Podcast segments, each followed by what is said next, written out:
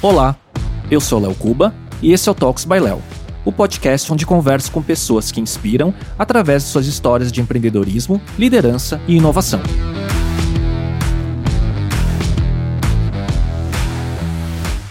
O Theo Orozco é cofundador e CEO da Exact Sales, a maior empresa de sales engagement da América Latina e que recentemente foi adquirida pela RD Station, que é parte da TOTUS. O Theo é também mentor do G4 Educação e autor do livro De Zero a 50 Milhões. Conversamos sobre sua carreira, a jornada das Act Sales, desde sua fundação até o exit, seus aprendizados e muito mais. Theo, obrigado pela presença. Um prazer, cara. Coisa boa. Não tinha vindo ainda, né? Coisa boa estar tá aqui. Nesse podcast não, mas no estúdio sim. Sim, sim. Acho que eu gravei Extremos aqui. Extremos, eu vi. Mas, cara, que coisa boa. Coisa e que bom boa. que o voo veio, né? Quase não deu, né? A gente é resiliente, acho que é a primeira. Mas quase, quase que não deu certo. Assim, que bom que deu tudo certo. Tamo aqui. E adoro bater papo, ainda mais a gente já quase fez o podcast pré-podcast, né? Exato. Né? Cara, tô, tô super animado. Ó, tem muito B-roll aqui gravado nos bastidores que poderia soltar e editar aqui junto. Só alguns, tem que editar bem antes. Ô, Theo, queria primeiro... A gente tava falando antes de, de começar, de abrir a câmera, né? E coincidentemente, você já tinha visto um podcast meu há muitos anos atrás no RD Summit, né? E RD Summit esse que está chegando e hoje, né, a Exact Sales né, é par, foi adquirida pela RD, que foi adquirida pela TOTUS, né? E você vai estar tá no RD Summit, né? Me fala só para começar como que vai ser esse RD Summit que pela primeira vez vai ser em São Paulo, né? Cara, eu vou começar falando de como eu te conheci, na verdade, que eu não sabia. Eu descobri hoje, né? Mas eu já tinha contado essa história em vários podcasts, assim. É, eu tinha uma primeira empresa, vendi essa primeira empresa e fui pro mercado ser consultor e tal. E um primeiro lugar que eu dei consultoria, acabei caindo em vendas, era processo. E a empresa cresceu muito. Saiu no topo da, do ranking das que mais cresceram no Brasil, da Deloitte. E aí a gente foi pro RD Summit, é, ver o que tinha de novidades e tal. E aí nesse RD Summit foi muito bacana e tal. E estávamos lá e o Eric deu uma entrevista em um podcast no palco. Que nem era podcast o nome, né? é, época. eu acho que era uma entrevista, ah. uma, uma mesa redonda com o uhum, Eric. Uhum. E, cara, eu não conhecia a RD eu, nesse momento, conhecia muito pouco da RD. E eu não conhecia o Eric, nunca tinha visto o Eric, assim. Então, esse podcast, eu, ele começou a falar, eu falei, cara, que legal isso aí. Eu comecei a gostar muito do que ele tava falando. Casava muito com aquilo que eu tava fazendo, de, de em planilhas e coisas do tipo. Não como de forma competitiva, mas complementar. E aí eu olhei e falei, porra, isso é muito legal. Então, como, ali começou a nascer a ideia de ter uma segunda empresa. Porque minha primeira empresa, quando eu vendi, eu não queria mais ser empreendedor. Assim, ah, foi é? aquela venda, tipo, não quero mais essa vida. Agora eu quero ser executivo, vou ser consultor, não quero me incomodar. E aí, ali eu acendeu uma fagulha legal. Eu fui na RD depois visitar a RD para se tornar cliente por essa empresa que eu era consultor. E aí eu vi, aí, aí foi a paixão, assim. Aí eu vi a RD, as pessoas em pé, conversando, uma, de, de, de, pantufa. Eu falei, cara, isso aqui eu quero. É, acho que desde o começo eles conseguiram construir uma cultura e, e foram desbravadores desse mercado e formaram esse mercado de SaaS, né? Total. E esse foi o último RD Summit que eu fui plateia. No outro RD Summit eu palestrei. Eu brinco sempre que a, a, onde eu vi que a Exact estava indo muito bem é quando eu, eu comecei a usar o termo pré-vendas de maneira equivocada, sabendo que era de maneira equivocada. Então, o que que acontece? Pré-vendas era, na época, uma área de apoio técnico a vendas. Sim. E eu, Muito e... do software enterprise antigo. Né? Total. Né? Sim. TOTUS usava, Oracle, SAP, é, SAP, todo mundo usava pré-vendas como um termo e eu conhecia esse termo dessa maneira. Quando eu comecei a olhar na VL, eu queria deslocar esse, esse time que era técnico para ligar antes. Só que o time não ia ligar de jeito nenhum. Hum. Tipo, não ia fazer ligação porque a conversão estava muito baixa na ponta. Só 4% das reuniões virava venda. Então eu falei assim, se eu conhecer esse cara tecnicamente melhor antes, nesse mercado que é técnico, eu vou conseguir otimizar meu time de vendas e o meu custo de aquisição de cliente era muito alto porque esses caras deslocavam o Brasil inteiro para fazer reunião improdutiva. Antes 4%. de qualificar. Eu, então essa era a minha tese. E eu comecei a ter que deslocar, pegar esses caras de pré-venda e conversar com eles para entender o que, que eles perguntariam para eu botar um cara júnior para perguntar a mesma coisa. Hum. E essa foi a tese. E aí eu chamei de pré-venda. Sim. E a minha e o meu balizador para ver se eu tava bem foi o seguinte, no primeiro RD Summit só tinha eu falando o termo pré-venda dessa maneira, que eu, que eu palestrei. Segundo RD Summit tinham três palestras, uma só era minha. Eu era uma mesa redonda, na realidade, outras duas palestras falando. Numa das trilhas. Sobre pré-venda. Uhum. Na terceira RD Summit que eu fui, tinham sete palestras falando de pré-venda. Eu, da maneira que a gente tava propondo. Eu falei, ganhamos, né? Então, assim, é, agora tá legal. tá todo mundo falando dessa maneira. Então, foi, o RD sempre teve, o RD Summit sempre teve na história da Exact, a RD sempre teve na história da Exact. E foi um dos motivos, eu sempre falo assim que é, é, a gente pensou muito pouco, eu e o meu sócio, quando, assim, cara, vamos fazer o deal ou não vamos fazer o deal quando eles vieram com a proposta. Então, um dos motivos é que eles, eles sempre tiveram nós presentes na história da Exact. E, cara, tá sendo um, incrível essa jornada de, de construir junto com a RD esse primeiro RD Summit em São Paulo, porque eu acho que é uma transição muito legal. É uma transição que dá, dá braços, dá uma amplitude para um evento que já era um absurdo. Dá mais acesso, né? Dá muito mais acesso. Muita gente que não conseguia chegar nesse evento vai poder chegar nesse evento. E o evento vai poder fazer coisas que nunca foram feitas antes. Hum. Então, assim, é, é, Pô, a gente tá falando de um palco principal que hoje ele tem quase que disponível de lugares o tamanho que o evento era antes. Nossa. Então, assim, é, é, é um, uma coisa absurda. Quer dizer, então, para quem conheceu o RD Summit em Floripa, né, presencial, que já é já era o maior evento de marketing e vendas, né, principalmente com foco em digital do Brasil. Em São Paulo vai se surpreender. Sem dúvida nenhuma, cara. Acho que o evento ganhou. Toma vitamina, vamos dizer assim. uhum. assim. Ele ganhou um, um, corpo sem perder a sua essência. Então, assim, acho que até potencializando essa essência. Quem já foi no RD Summit sabe que a essência de um RD Summit é ser transformadora, não é? Sim. é? Você fala de vendas, você fala de marketing com os maiores especialistas, você tem uma feira de negócios absurda, mas é, é, é a imersão. Uhum. Então, assim, essa imersão de você arrepiar muitas vezes, de você falar sobre coisas pessoais e tal, junto com isso não vai perder de forma alguma, vai potencializar. E eu acho que o grande ponto que eu tô encantado, assim, é a gente poder levar isso para muito mais gente de uma maneira muito mais potente. Quer dizer, amplifica o propósito né, do, do negócio de vocês, né? Exato. E, e eu estar por trás, poder levar convidados meus, né? Então, assim, eu tenho, acho que, sei, não sei ao certo, mas acho que talvez 10, 20 convidados meus que vão palestrar. Que então, legal. Chris Ye, que escreveu Blitzscaling com Reid Hoffman. Que legal. Vai estar tá Mary Tyler, que escreveu Receita Previsível com Aaron Ross. Vai estar tá o Eli Azevedo, que é meu parceiro, somos os dois maiores NPS do G4, que né, legal. do G4. O Nardon, o Alfredo do G4. Então, assim, Cara, vai estar tá muito legal. Então você é parte, né, de uma curadoria. Sim. E sim. você vai palestrar também. Também. Qual também. vai ser o seu tema? Pode falar já? Posso, claro. Eu vou trazer hacks práticos para botar para botar no dia 2 em prática, assim. Saiu de lá para poder botar em prática e trazer. Eu tenho Acho que uma, uma coisa que eu aprendi muito na minha comunicação, cara, essa história é boa também de RD Summit, tá? eu comecei o RD Summit, a minha primeira palestra foi 3.6 de 5 NPS. Ou seja, não foi muito boa. Uhum. E, cara, eu sou um cara muito crítico comigo mesmo, assim. Então, assim, eu sou um cara que. E eu fiquei muito incomodado, muito incomodado mesmo. Até porque na minha primeira empresa, eu era sempre muito bem. Eu ia muito bem nos eventos. Eu palestro desde os 20 anos, mais ou menos.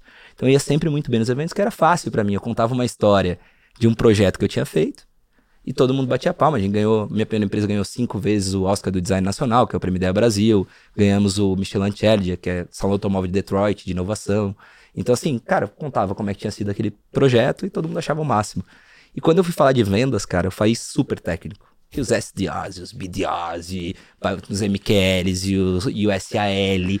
E eu via que a galera tava assim, que que é isso, cara? O que que esse cara tá ah, tá falando? O público não tava formado para ouvir a parte técnica, né? Total. Uhum. E a minha primeira reação foi a natural, né? Tipo, ah, esse não é meu público é a reação do. Vamos lá, eu sempre gosto de falar, né? Córtex pré-frontal mandando no estriado, né? Então, assim, eu gosto muito de neurociência. Então, a primeira coisa Também que. É, a brincadeira era assim, cara, eu sabia que a minha resposta não era aquela, mas era eu tentando me justificar, vamos dizer assim. E aí, depois que eu parei de me justificar, eu comecei a entender assim, tá, peraí. O público não vai mudar. Esse é o público que vai me consumir, que vai consumir Exact. E esse público não tá 100% educado é, eu quero me comunicar com esse público. Tem que mudar a história.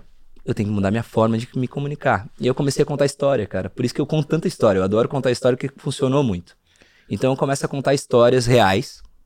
E por trás da história real tem uma questão técnica. Quer dizer, você mudou a forma como você transmite o seu conteúdo e se tornou um comunicador melhor. Exato. E eu, eu consigo envelopar questões muito técnicas de maneira mais leve quando eu faço isso.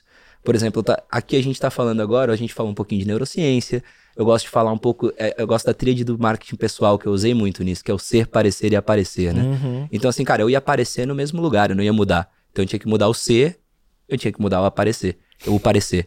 Então também no primeiro eu palestrar de gravata laranja, que eu tava mais interessado em vender Zact, na verdade. Ali meu objetivo era muito mais interesseiro do que interessante, né? Sim. Então, cara, eu me reformulei e aí foi muito legal, porque eu tenho a felicidade dos 10 últimos eventos que eu palestrei, 8 foi o maior NPS. Eu sou o maior NPS do G4 de todos os NPS. Você é competitivo, hein? Pelo muito, NPS. muito. Que é, que é, óbvio que o melhor termômetro possível é ver o NPS. É, não só por NPS, eu sou um cara que eu sou muito competitivo, mas sem ser muito comigo mesmo. Uhum. Eu sou muito competitivo comigo mesmo, assim, eu, eu não, não, eu gosto sempre de estar tá me sentindo melhor do que eu tava antes.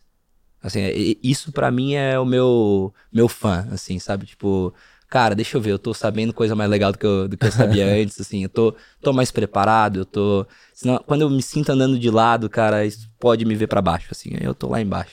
Não, e dá para ver que é, você, após o exit da, da Exact, e a gente vai falar um pouco sobre a história da Exact também, é, parece que renovou também a sua energia e o teu farol tá enxergando mais longe, né? Total, cara, total. Ah. Assim, eu, eu, acho que um, um dos, dos grandes incentivadores para eu fazer esse movimento foi a capa... eu Tanto eu como meu sócio. Meu sócio é muito parecido, a gente se conhece desde a sexta série. Nossa. Que é muito parecido em vários aspectos. Pensamos diferentes em algum, mas muito parecido em mas vários aspectos. Mas estão alinhados, né? Muito. Uhum. E aí a gente olhou um pro outro e falou assim, cara, eu acho que a gente vai aprender muito nesse deal sabe? Tipo, os outros dias que tinham na mesa, a gente tinha, teve opções na mesa, é, a gente olhava e pensava assim, cara, talvez nesse ecossistema, quando a gente chegar, a gente vai ser os caras que vai trazer muita coisa, levar muita coisa, e talvez não tenha tanta. Não porque não, as pessoas não sabem, porque são universos muito diferentes, talvez a gente não tenha tanta troca positiva pra gente evoluir nesse, nesse aspecto. Eu lembro bem conselho da Exact, assim. Tinha, tiveram pessoas fantásticas que passaram pelo conselho da Exact. Uma dessas pessoas, por exemplo, ela era um, cara, um dos maiores executivos do Brasil. Só que quando entrava no conselho, tava falando de um universo que não era o dele. E isso pra gente era muito ruim. Uhum. Porque a gente tinha que ficar explicando, a gente tinha que ficar puxando, a gente tinha que ficar. E gente, eu me sentia andando de lado. Então, o conselho, que era uma coisa que eu adorava. Eu sempre. Eu, eu sou muito meio louco, né? Eu sempre adorei conselho. Uhum. Sempre adorei reunião de conselho.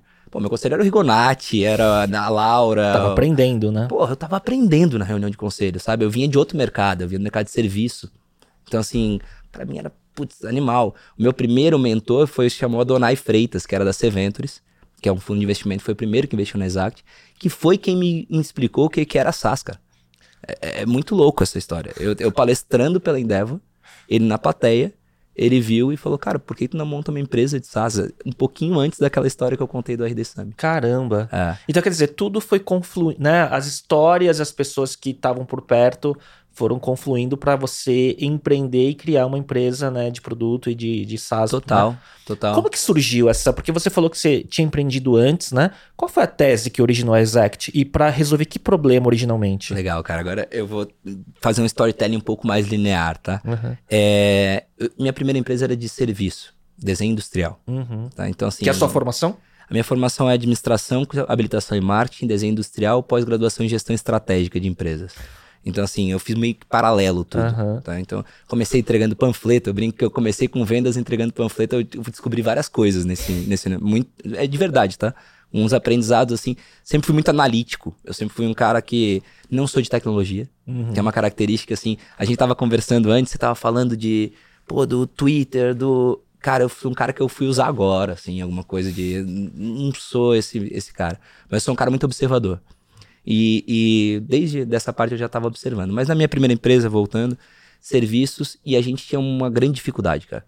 Basicamente, o meu business plan não batia o meu planejamento estratégico, porque eu comecei a ficar muito. O branding começou a acontecer muito, que a gente começou a ganhar muito muito concurso, muita coisa do tipo. E eu gosto de falar sempre, eu sei que o Brandão fala disso também, lá da RD, que você já teve aqui, que o branding ele é um puxador de demanda, né? Tem muita gente que, que diferencia essas coisas.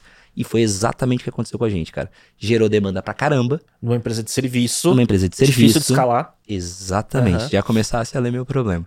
Então, assim, cara, eu não tinha escala. E aí veio mais um problema. Eu comecei a querer os grandes contas. Então começou a chegar Pepsi, Unilever, Procter Gamble. Começou a chegar caras muito grandes. Eu, cara, 20 anos eu tinha, 21 anos. Falei, puta, é isso. Preciso trabalhar pra esses caras. Só que, obviamente, aí eu veio a, a barganha. Faltou a musculatura na empresa. É, e veio a não, não ter conhecimento sobre o que é barganha. Hum. E sobre o que barganhar e o que não barganhar. Então, por exemplo, ao invés de eu barganhar algumas coisas específicas para eu ter capital de giro, aceitar talvez projetos que não fossem me dar lucro, mas que trouxessem capital de giro para eu sustentar esse projeto, para que ele me rampasse. Sim. Eu preferi fazer taxa de sucesso unicamente, por exemplo. E eu não tinha capital de giro. Então, Você assim, errou o modelo. Claro. Porque aí eu, eu tô trabalhando agora. Eu tenho 20 anos, eu, pô, comecei entregando panfleto, eu não tenho dinheiro pra caramba pra botar no. Eu não tinha dinheiro para botar no negócio, tinha que pagar as pessoas e tinha que fazer aquele projeto para ganhar no risco daqui a um ano, dois anos. Então, tem uma barriga aí que essa, essa conta não, não Sim, bate. Faltou caixa. Claro. E aí eu digo que, assim, realmente, quando eu olho as empresas, assim, é, isso é uma das maiores dores que eu vejo. Uhum. Mas eu resgato isso para chegar na tua, na tua resposta, tá? É, cara, o que, que aconteceu foi que eu comecei a vender errado, vender para um cara que não me trazia a rentabilidade que eu precisava, em contrapartida... Trazia portfólio. Exatamente. Só que eu não tinha mais espaço para isso. Eu tinha bons projetos.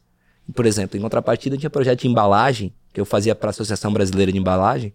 Eu ganhava 10 mil por cada projeto. E recebia eu fazia, rápido. Fazia o projeto em dois dias. Sim. Você entendeu? Então, assim, cara, botava na mão de alguém, só Eu tenho uma empresa de serviço, eu sei o que você está falando. Faz ali, ganha minha rentabilidade lá em cima. É. E eu negligenciava esse projeto, a prospecção de novos projetos desse, para me dedicar à prospecção desses outros projetos que estavam me levando pro buraco. Uhum. E, cara, que chegou... ilude, né, você trabalhar para uma grande, porque assim, Total. de novo, eu tenho uma empresa de serviço, minha empresa já ganhou 15 prêmios internacionais, ganhei quatro vezes Leão em Cannes. Caraca, é. parabéns. É, né? e só que eu tive que aprender a duras penas na minha expansão. É, uma coisa é, pro, é, cliente de portfólio, outra coisa é cliente de, de fluxo de caixa. E tem a hora certa para cada coisa. Exato. Eu tava no início Exato. da empresa. E as empresas grandes, além de, de, de é, eles podem te dar portfólio e case, mas mesmo que paguem, pagam lá na frente. É. 60, é 90, aí. 120 dias. Dê mais, dê mais alguma coisa. E haja caixa, porque é. se você está crescendo, a sua necessidade de contratar gente e pagar vem antes do recebimento. E você vai ter muito mais dedicação, porque quem faz serviço sabe que é muito difícil você estabelecer quanto que realmente você vai gastar de horas para serviço, quando, dependendo do tipo de serviço. Então a gente foi, cara, começando a se afogar, vamos dizer uhum. assim.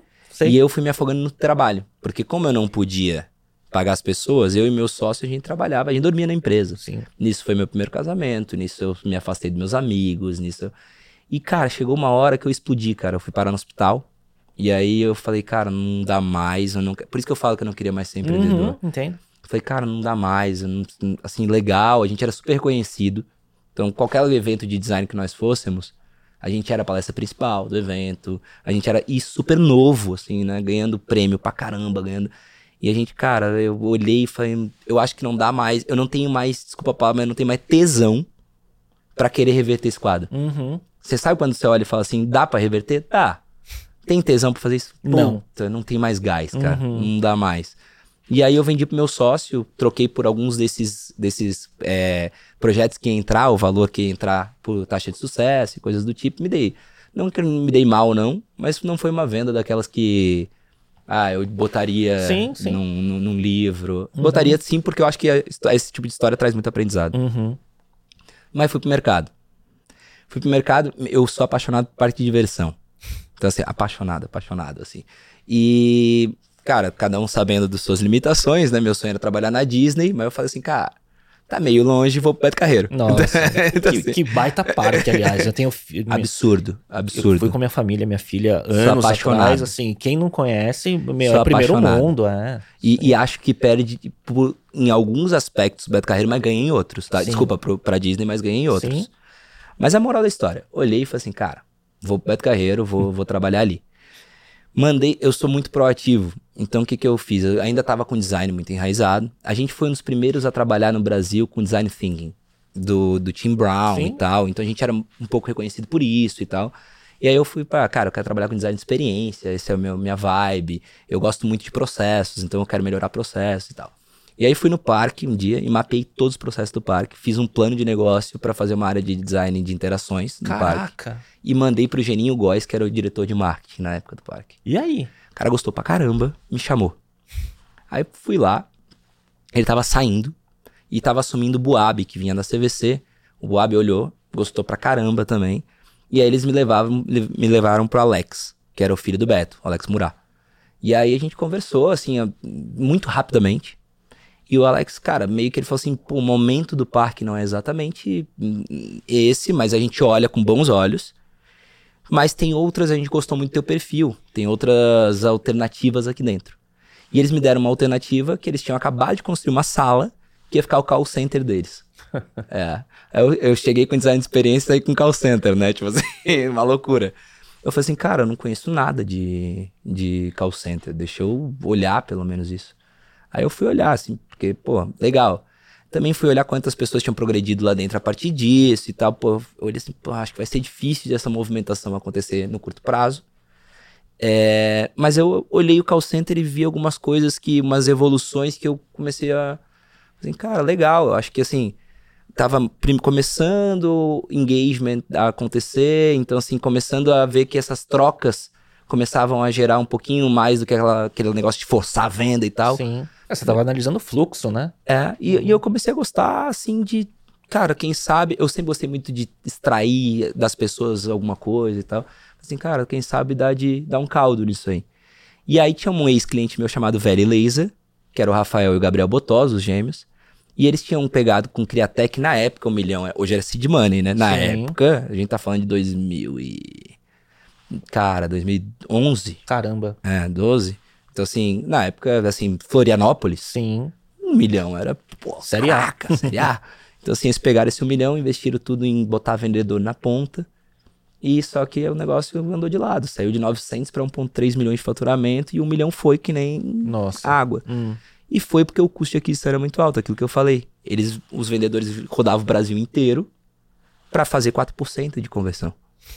Aí eu, eles me chamaram não lá. Não qualificavam, né? Ainda o, Exato. o, o lead. Tudo não, zero. Uhum. Era, é, basicamente, ele tinha o que eu gosto de falar assim, volumetria de agendamento. Uhum. Ele confundia probabilidade, é, é, intenção ou curiosidade com probabilidade. Uhum. Então, alguém que levantava a mão, por exemplo, e dizia, quero conhecer tua máquina. Manda alguém lá. Manda alguém lá. Se eu liguei para uma empresa que parece ser legal e o cara quer me receber, manda alguém lá. E aí é óbvio que isso dava uma conversão muito baixa. Cara, muita empresa faz isso ainda. Uhum. Muita empresa faz isso potencializado. Faz isso em escala, porque daí às vezes bota inclusive formas de fazer isso num volume maior. E, e não empresa tradicional, tem startup também. Muita. Que erra muita. a máquina de vendas e a conta não fecha. Cara, Conheço muita algumas. mesmo. Sim. Assim, é, e aí, cara, nessa, nessa brincadeira, quando eu olhei aquilo ali, foi assim. E eles me chamaram para fazer o marketing da empresa. E aí, cara, o marketing nessa época, uma empresa de máquina, o marketing era fazer folder. Sim, B2B total. É, né? é feira. Sim. É, site. Representante. É, aí eu olhei e falei assim, cara, não é isso. Então quando ele me chamou, eu falei assim, eu venho, mas eu gostaria de pegar o, o todo e olhar o processo, que eu gosto de processo, eu sou processista. Deixa eu olhar o processo. E aí ele falou, pô, legal.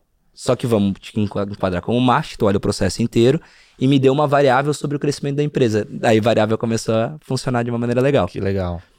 Legal, eu olhei aquilo eu, e na época tava todo mundo máquina de vendas e máquina de vendas e eu, cara, de produção, eu sempre vim de produção. Eu olhava assim, cara, para mim máquina é um troço muito simples. Porque máquina tu vai lá, conserta uma, uma coisinha, Sim. ela funciona. E eu olhava aquilo, aquele monte de coisa, eu falava assim, não é máquina de vendas isso aqui, cara, isso aqui é linha de produção. Sim. Porque a maioria dos problemas que eu tava vendo não tava em um lugar, tava na transição. Então assim, transição do marketing para venda essa transição estava quebrada. Faltava uma outra máquina ali. Então, para mim, aquilo era uma linha de produção que tinha que funcionar. E não uma máquina só. Uhum. E aí eu comecei a pensar dessa maneira. E eu escrevi nessa época um artigo que era os cinco sãos de venda. Que era atração, é, segmentação, tração, nutrição lá embaixo é, e retenção no final. Então são cinco sãos de venda. E cara, eu comecei a escrever isso e comecei a perceber que dava de fazer cinco sãos na prática. E aí eu comecei a pegar os caras lá de pré-venda e botar. Então foi assim que eu cheguei. Você foi redesenhando todo o processo. É. De, em planilhas de Excel, eu comecei a desenhar as perguntas que eram para ser feitas.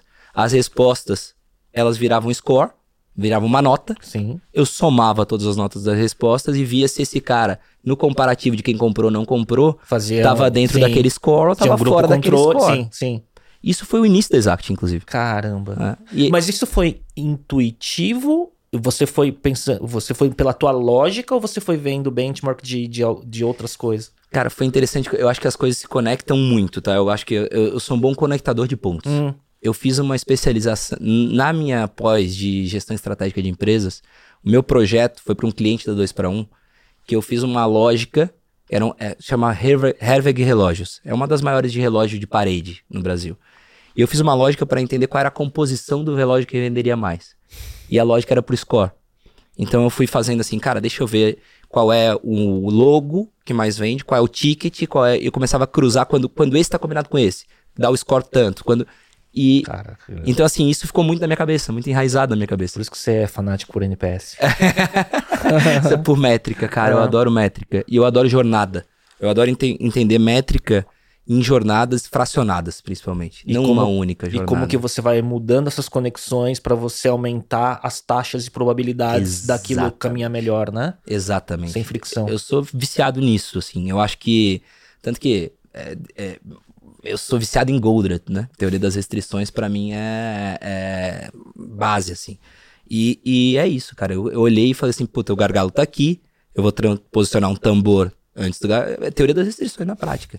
E aí, em resumo, esse processo todo que você foi otimizando essa esteira, né, e esse processo todo, no, no, no resultado disso você melhorou a taxa de conversão em X vezes, que você era também tinha sucesso, sucesso a, em cima disso. A gente chegou numa taxa de conversão, é, teve dois efeitos, tá? Meu primeiro efeito foi que uma taxa de conversão triplicou, beleza.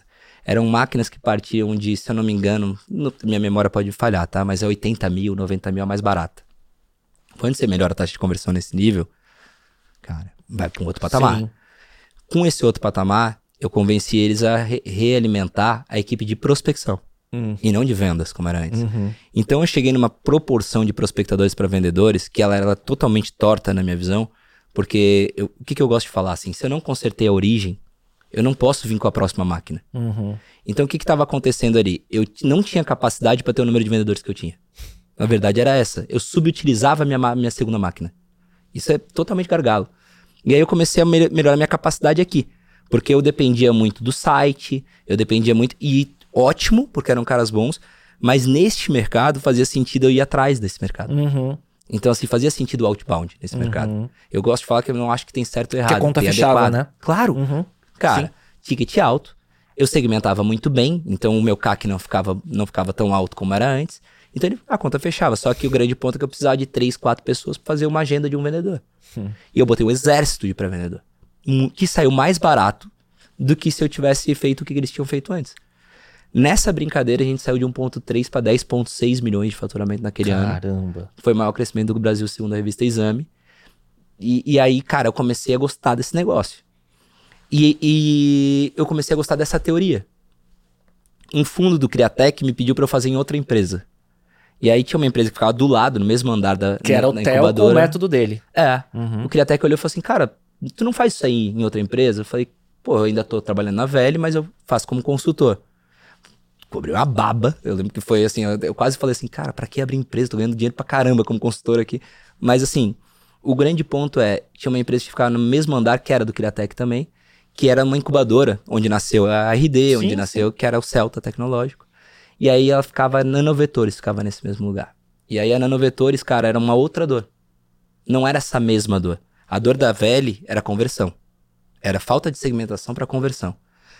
Também era conversão a dor da, da Nano, mas por outro motivo. Eu gosto de falar que ele oferecia a farmácia inteira para quem só tinha dor de cabeça. Hum. Ele chegava para um, uma reunião e falava assim: Olha, nanotecnologia, se tu tomar um tiro, ela pode na hora ministrar o remédio que tá aqui na camiseta. A mulher botando a, a, calça, e não sei quantas vezes que ela bota a calça, tira a celulite dela em. Só que ele tava vendendo pra Natura. Aí eu olhava assim, cara, a Natura o não vende errado. calça, uhum, né? Uhum. Então, assim, ele tá vendendo a farmácia inteira, só que ele só tinha dor de cabeça. O que, que acontecia? A Natura pedia, por exemplo, um milhão de amostras, não comprava nada, porque ficava no PID e ficava rodando, rodando, rodando, que também tava, era um outro ponto de CP. Ele tava tentando entrar pelo PID, que era um cara que tinha um projeto de muito longo prazo. Uhum. E a gente começou a ter teses diferentes. Então, assim, cara, vamos ligar pro marketing.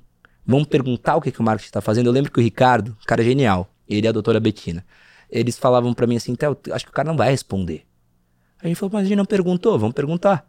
E a gente começou a ligar e perguntar, cara, qual é o projeto que você tem? O que, que vai ser lançado? Você já tem um, um fornecedor? Se eu chegar com uma eficiência que é o dobro desse teu fornecedor e o mesmo preço, você compra de mim? Compro. Me dá um mês para eu fazer isso? Dou. Agora eu levo um projeto pro laboratório. Você, você, você é, segmenta a oferta certa. Exatamente. Uhum. Eu faço matching. N não entre... era a segmentação do. Quer dizer, você já sabia o ICP e você fechava, afunilava a oferta, né? É isso aí. Uhum. Então, assim, eu dou o match correto para aquilo ali. Então eu chego com, a, com, exatamente com a oferta que eles precisam. Você identificou qual era a constrição daquele processo. Exatamente. E aí quando eu começo a ver isso, por exemplo, um dos efeitos foi um polishop fechar um pedido que não tinha nem fábrica para fabricar o pedido. Assim. Hum. E aí foi o segundo, no segundo, a gente saiu de 900 para 9.4 milhões. 10 vezes. Num ano. E 10 foi, vezes? Sim. E foi o segundo maior crescimento do Brasil no mesmo ranking. Quer dizer, duas empresas aí eu falei, cara, distintas, com resultados no múltiplo similar. É. Na mesma.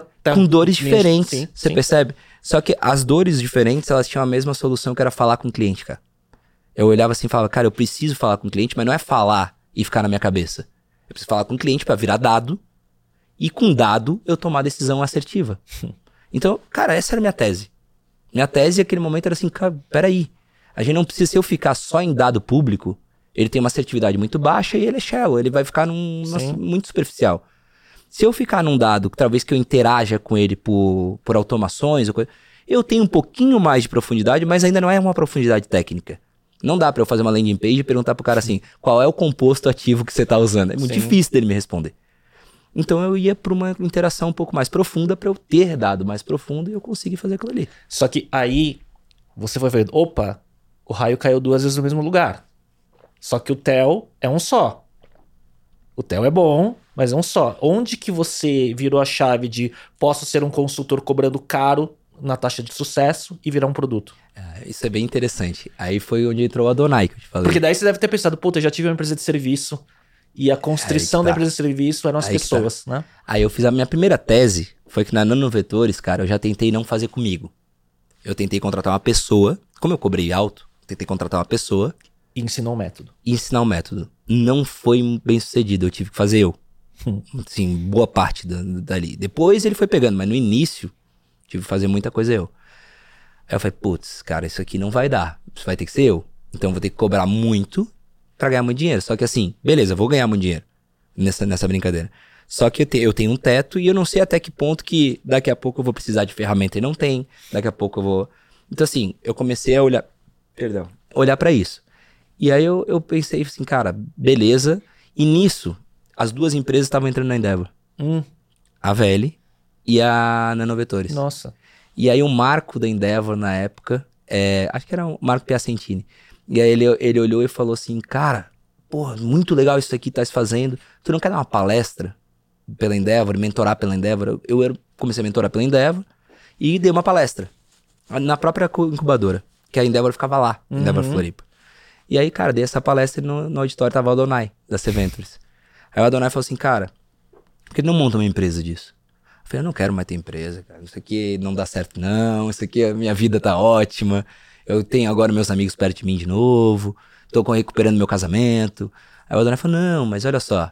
Tem empresa que tu acumula, tu, é, é, tu não precisa todo mês ir atrás do dinheiro. Eu falei, como assim? Hum, falou, é recorrência. recorrência. eu falei, conte-me mais. Aí ele me mostrou SaaS, recorrência, coisas do tipo. Porque o teu o teu problema que você tinha de não querer empreender era de desconhecer o modelo de negócio certo. Ah, e eu acho que uma experiência ruim, né? Ah, uma experiência sim. muito ruim. E aí, cara, basicamente, eu, eu ainda não satisfeito, eu não topei na hora.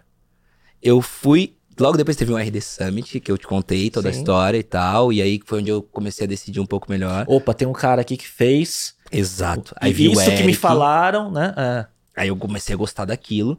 Mas nesse RD Summit tinha vindo palestrar, se eu não me engano, acho que foi nesse, que o, o, uma pessoa do Pipe Drive. Hum. Foi o Ragnar Sass, acho, que veio palestrar nesse. Acho que sim.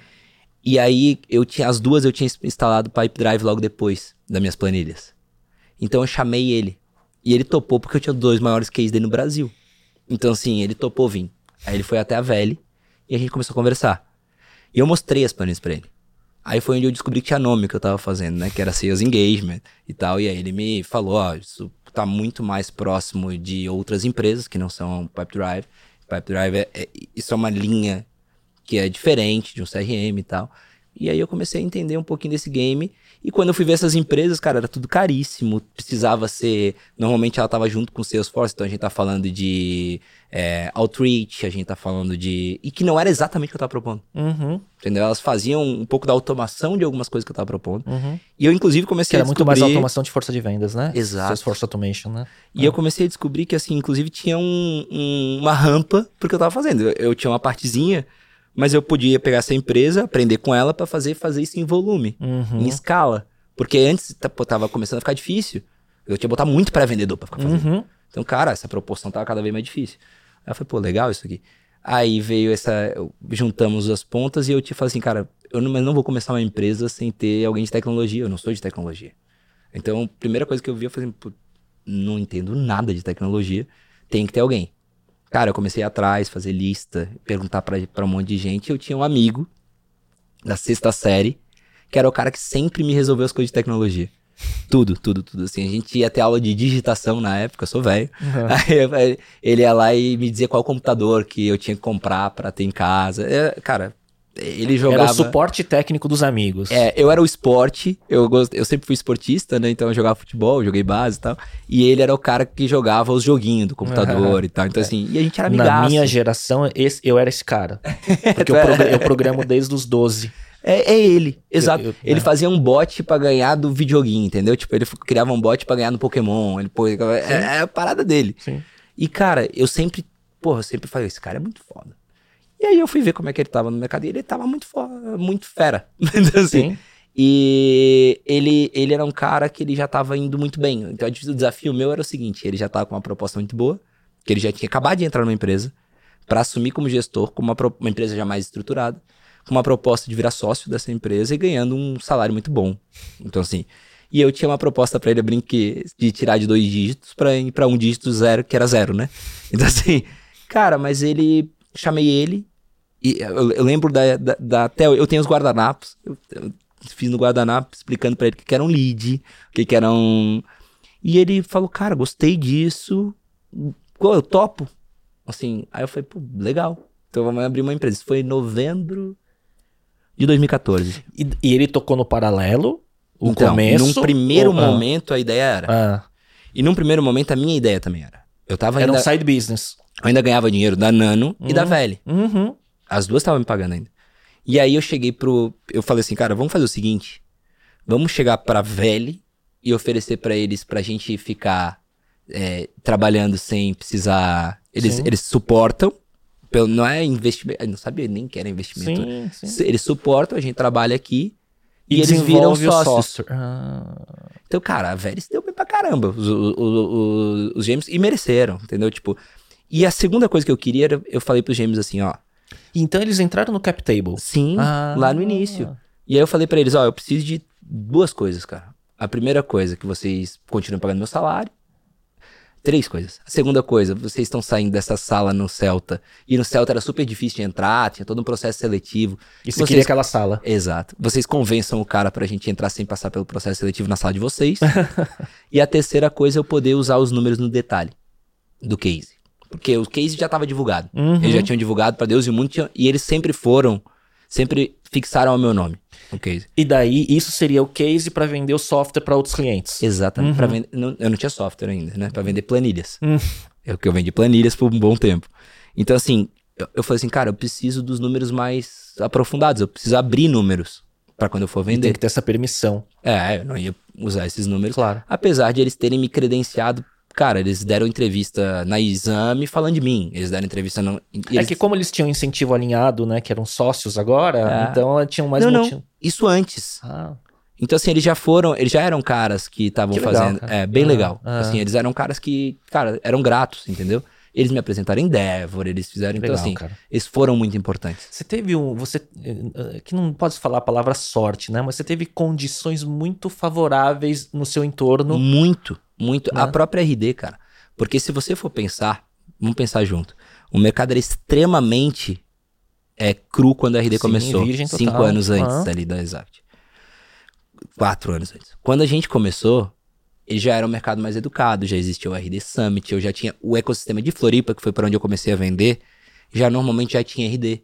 Então para mim era mais fácil, porque é muito mais fácil. Ah, eu fazia uma segunda via de outbound, mas eu conectava na de inbound, para segmentar o que tava gerando de inbound. Uhum. Então assim, pô, é, era muito mais fácil para mim. Cara, eu tenho, um, eu tenho um amigo, só um parênteses, no meu, é, que estudou comigo no colégio, no ensino médio, na época colegial, é, Rodrigo Martinez, ele mora na Singapura agora, não sei se ele tá no Brasil, se voltou, mas ele é chileno e ele, ele estudava na minha sala, né? A gente pô, tinha 12 anos de idade, eu programava meu Apple II, ele também tinha um Apple II, então a gente era os geeks meio que, que não se davam bem no esporte, né?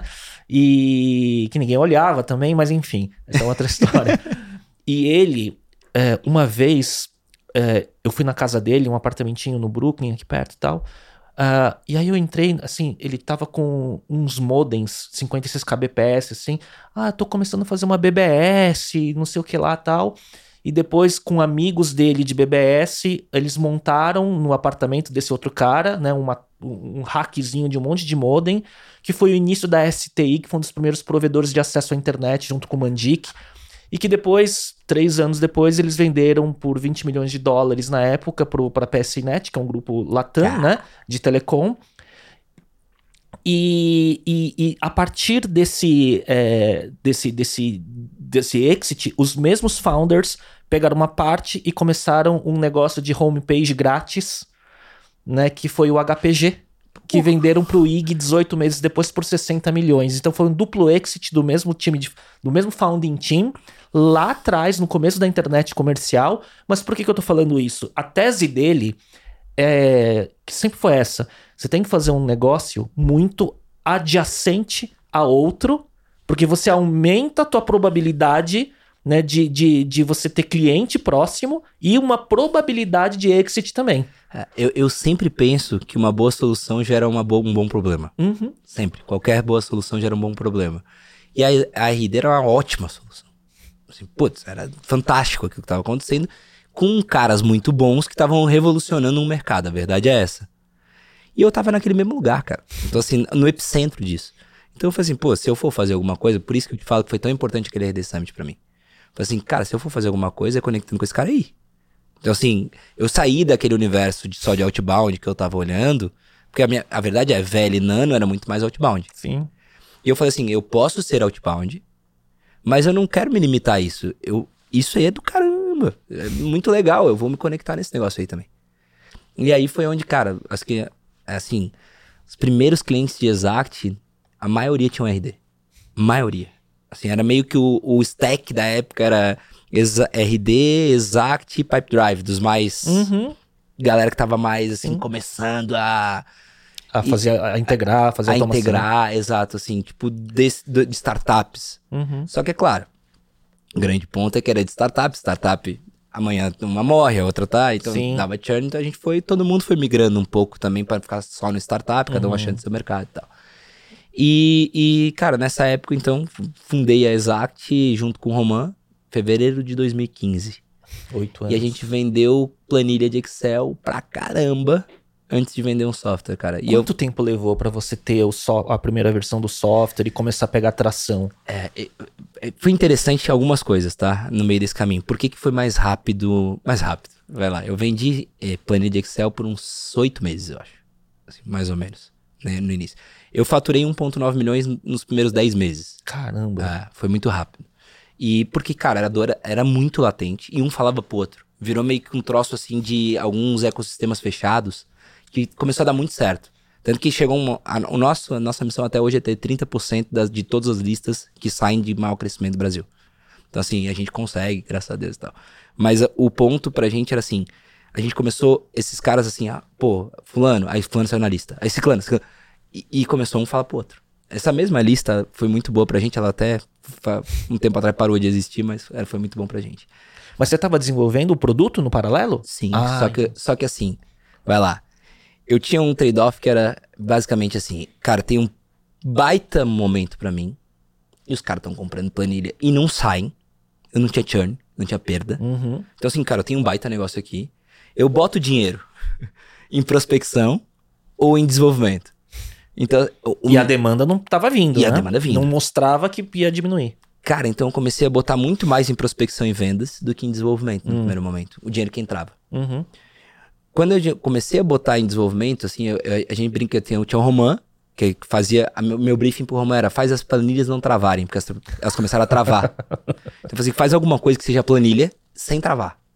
Esse era o meu briefing inicial pro Roman. Então ele tinha que ficar otimizando o código de VBA, sei lá. É, cara, ou de ele, macros. Ele desenvolveu um troço do zero. Ah. Mas que era assim, a mesma lógica que tinha dentro da planilha num software. Mais leve. Mais leve, uhum. para não travar. Então, assim, é, e aí, esse era o meu briefing e tal. Eu falei, cara, depois a gente resolve, a gente faz alguma coisa melhor, mas que tava começando a bater no teto. Aí começou a ter reclamação, pô, tá travando e tal, aquela coisa toda. Beleza. Tiramos oito meses depois, não foi um software, foi uma planilha que não travava, na verdade. Só que esses seis meses depois de eu começar, mais ou menos, o Adonai voltou, né? Mais ou, mais ou menos isso. Cinco meses depois. E aí disse, cara, vamos investir. Investir, né? Deixa, a gente até começou essa conversa antes e tal, mas assim, veio ferrenho. Eu falei, não, tá, vamos. Aí a gente começou a conversar, conversar. Fiz lá o valuation, né? Que valuation de empresa que tá começando, aí jogou Ibúzios, liguei pra mãe de Ná. A gente fez um planejamento de cinco anos, que é tipo, tem a menor ideia do que vai acontecer. E cheguei num número de valuation. Se não me engano, é 7 milhões, sei lá, algo do tipo. Cheguei no número. Tô chutando, mas acho que era mais ou menos por aí. E aí, cara, eu fui apresentar, ele, o Adonai me falou: ah, vamos apresentar pro head do fundo e tal. Eu fui apresentar. E o cara foi muito grosseiro. Mas muito grosseiro. E você com uma empresa que já tinha receita e bastante receita e Só bastante zero margem. produto. Sim, sim, sim. Sem produto. Sim. Planilhas de Excel. Mas tinha receita e esse fundo tinha, tinha dito não para RD. Ah. Eu tinha uma vantagem, que aí eu, são as vantagens. Eu sabia disso. Então assim, eu tinha vantagem que eu sabia que eles não queriam perder outro que tivesse na mesma na mesma linha. Sim. Só que o cara não ligou para isso. Na realidade, o cara foi muito grosseiro. Não sei se ele foi fazer o bad cop, o que que foi, só que eu sou um cara muito. Eu gosto muito de pessoas. Eu não gosto de fazer negócio com quem eu não me imagino trabalhando.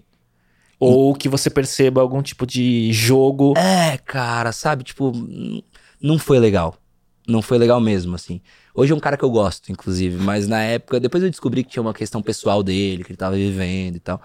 Mas, cara, o cara foi muito ruim, assim, com a gente e tal. E, é, assim, tu acha que vale isso? Eu não acho que vale nem tanto. Hum. Eu lembro dessa frase, assim, uhum. entendeu? Tipo, eu falei, cara, levantei da mesa. Falei assim, hum, tudo bem, cara, não tem problema. Você acha que não vale tanto? Hum, foi vocês que me procuraram, tá tudo certo. Levantei e saí. Aí o Fiates, cara, que é um cara muito forte em Floripa, que era o, o, o superintendente desse fundo, eu não sei se era esse o cargo, mas é o cara, o chefão do fundo, me ligou. E aí, como é que foi? Eu falei, não, não, não, não foi legal. Não, não, mas vamos. Eu falei, não, não quero, cara. Não quero mais. É, eu falei, não quero. Não, mas. Aí ele falou, não, mas a gente vai tirar esse cara. Esse cara tá, Eita. tá na, na esteira de tirar. vamos voltar pelo Adonai? Eu falei, não, pelo Adonai na hora. Porra, pelo Adonai na hora. E aí foi assim, cara. Daí voltou pelo Adonai e aí dali foi. Eu tinha um cabelão, assim, eu era meio metida surfista na época. Assim, eu era novo ainda, cara. E foi super engraçado, assim, que cheguei, cheguei numa. Era CRP por trás desse fundo, que é o primeiro fundo uhum. de participação, né? E, cara, a gente chegou num lugar assim, eu, brincava que o pé direito do elevador tinha, era maior do que a minha sala, que é Exact, na assim, e é real, assim. E chegou numa mesa, assim, gente pra caceta, os caras apresentaram, fulano, fulano, fulano, e ainda tem é, nos ouvindo, aí, puta, não parava de ter gente, assim, e eles falaram assim, agora você tinha 20 minutos só que os outros atrasaram, você tem 12. Mas beleza. Cara, Tudo... o que, que, que, eu fiz? Eu esqueci todo o resto, só apresentei assim, ó. É, quem sou eu e quem é meu sócio? Apresentei, é, nós temos planilhas de Excel, que nós faturamos tanto e ninguém saiu até hoje e tá aqui depoimento de alguns, de, de alguns clientes. Foi isso, minha apresentação. Eu esqueci a apresentação e fiz isso. Pô, na hora os caras. Fiquei só esses 12, acho que foi um pouco mais, assim, e investiram.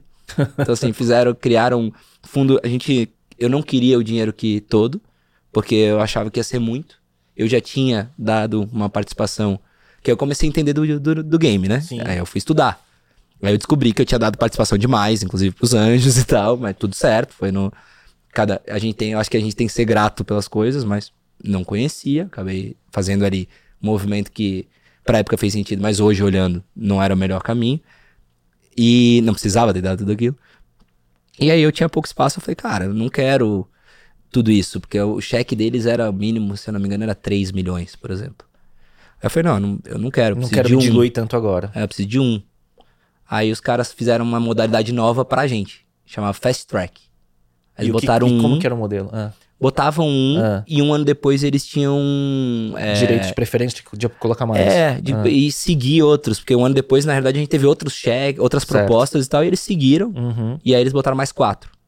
Então, assim, a seis vezes maior o valuation. Então, meu primeiro valuation porque foi... Você, você não se diluiu porque você foi crescendo e aí quando eles aportaram mais, eles não comiam o tanto que comeriam, Exato, né? exato. E foi interessante porque meu primeiro valuation foi perto daquele valor que eu queria, foi 6 milhões, eu acho, foi alguma coisa assim. Uhum. E aí o segundo foi seis vezes mais. Aí um ano depois. Caramba, Theo. Aí foi muito rápido. Aí eu já tinha produto, só que eu ainda botava pouco dinheiro em produto, tá? Ainda botava pouco dinheiro em produto, assim, eu botava muito mais. E era muito engraçado, a gente tomava esporro nos conselhos, porque a gente, eles falavam assim, cara, você tem que usar o dinheiro. Aí a gente falava, mas a gente tá crescendo mais rápido, a gente bota o dinheiro, mas ele volta no final do ano. E aí o, o segredo foi que, assim, continuou a demanda sendo maior e crescendo. Então, quer dizer, vocês tinham facilidade de, de, fechar novos clientes por conta do track record, por conta do boca a boca e tudo Cara, mais. Cara, e por conta de que a gente era muito casa de ferreiro, espada samurai na parede, sabe? Então, assim, é, é, a gente aplicava aquilo que a gente vendia. E dava muito certo. Então, assim, cara, eu fiz muito playbookzinho, assim, aí eu fui estudar, eu, sou, eu gosto de estudar esse tipo de coisa.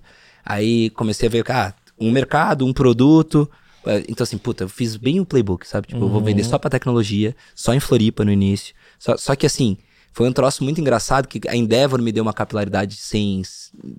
E não só a Endeavor, os empreendedores iam falando um pro outro, então começou a chegar a São Paulo, começou a chegar, começou a chegar. Só que a gente focava a nossa prospecção Floripa. Você queria dominar o, o, o, o local primeiro, que Exatamente. é uma estratégia muito boa de expansão, é. né? É. E até porque eu tava mais perto, então uhum. eu conseguia naquele momento, como o produto ainda não era muito bom, conseguia no MOOC resolver algumas hum. coisas, entendeu? Então era, era uma facilidade um pouco melhor. Agora, o que você está falando, assim, de tudo isso, me parece, assim, que um dos grandes segredos aí do seu crescimento foi eficiência de alocação de capital, então, né? Enquanto a gente vê anos depois e tempos mais recentes, né, um, um, uma queima de capital a todo custo para crescimento, né? Você, é. você usou bem, né? Inicialmente, sim. Uhum. Eu acho que a Exact teve várias fases. Eu, eu sou bem claro com meus erros e meus acertos. Uhum. Eu acho que o, o início da Exact a gente acertou muito, em quase tudo. Assim, ó, não tem como dizer que não acertou. 1.9, depois foi 8, sei lá, milhões. Foi, foi, muito rápido o crescimento. Um crescimento que estava muito pautado numa dor real do mercado. Então, assim, então por isso eu não tinha um churn violento, então uhum. que, que me limitasse. E, e, eu comecei, eu acho que alguns erros que eu, que eu cometi foi assim: eu comecei a abrir para muitos mercados. E aí, quando tu abre para muitos mercados, tu começa a ter que fazer um Frankenstein de produto uhum. de, e você não tem essa, esse poder de, de, de mão de obra para fazer tudo isso. Uhum. E, e, tem coisa que nem adianta ter esse poder de mão de obra, né? Nove mães não fazem um filho em um mês, Sim. então não adianta tu fazer, tu não faz milagre. Então eu acho que eu, eu talvez tivesse crescido, é, seria melhor nesse início eu ter dado um pouquinho menos de crescimento, mas mais nichado. Tá? Porque aquela Porque questão depois foi, foi veio a conta. Porque assim. É, é, quando a gente vê software, né, e, e indo para um mercado cada vez mais de verticais diferente, você começa a ter muito pedido de customização. Exatamente. Né? E eu tenho um segundo problema. Eu necessito de engajamento uhum. do cliente. O meu produto não é é, um produto que você faz uma configuração e ele sai fazendo tudo sozinho. Uhum. O meu cliente precisa estar engajado. E quando eu comecei a sair para alguns mercados, o mercado tradicional, o mercado de máquinas, ou o mercado de software que estava muito no início, ele me respondia muito bem. Quando eu comecei para mercados de serviço, para algum eles não tinham a mesma, o mesmo poder de influência sobre as pessoas que estavam trabalhando para eles, eles não tinham o mesmo. Hum. Então eu comecei a ter problema de engajamento das pessoas que estavam trabalhando, aí as pessoas diziam que ninguém mais atende, que não sei o quê. E, e isso foi cada vez mais sendo complicado de contornar. Uhum. E aí teve uma força grande em cima disso. Teve uma força grande de produto para engajar essas pessoas, para trazer coisas que. que e, e, foi bom, por outro lado, que a gente eh, evoluiu, tipo. Não, eu comecei a ter que fazer mais automação, tem que botar WhatsApp, tem que botar não sei. E, e, e tudo isso para adjacências uhum. para eu poder lidar com isso que estava acontecendo. Só que de maneira muito rápida. Tipo, tapar um monte de furo é. no, no, barco, né? E aí, ah. cara, tem um período ali da Exact que era um período que, queira ou não queira, tu tapou muito furo. Tem um furo que tá meia boca tapado, tem outro que tá. Então o churn deu uma, uma subidinha. E a cultura sofreu?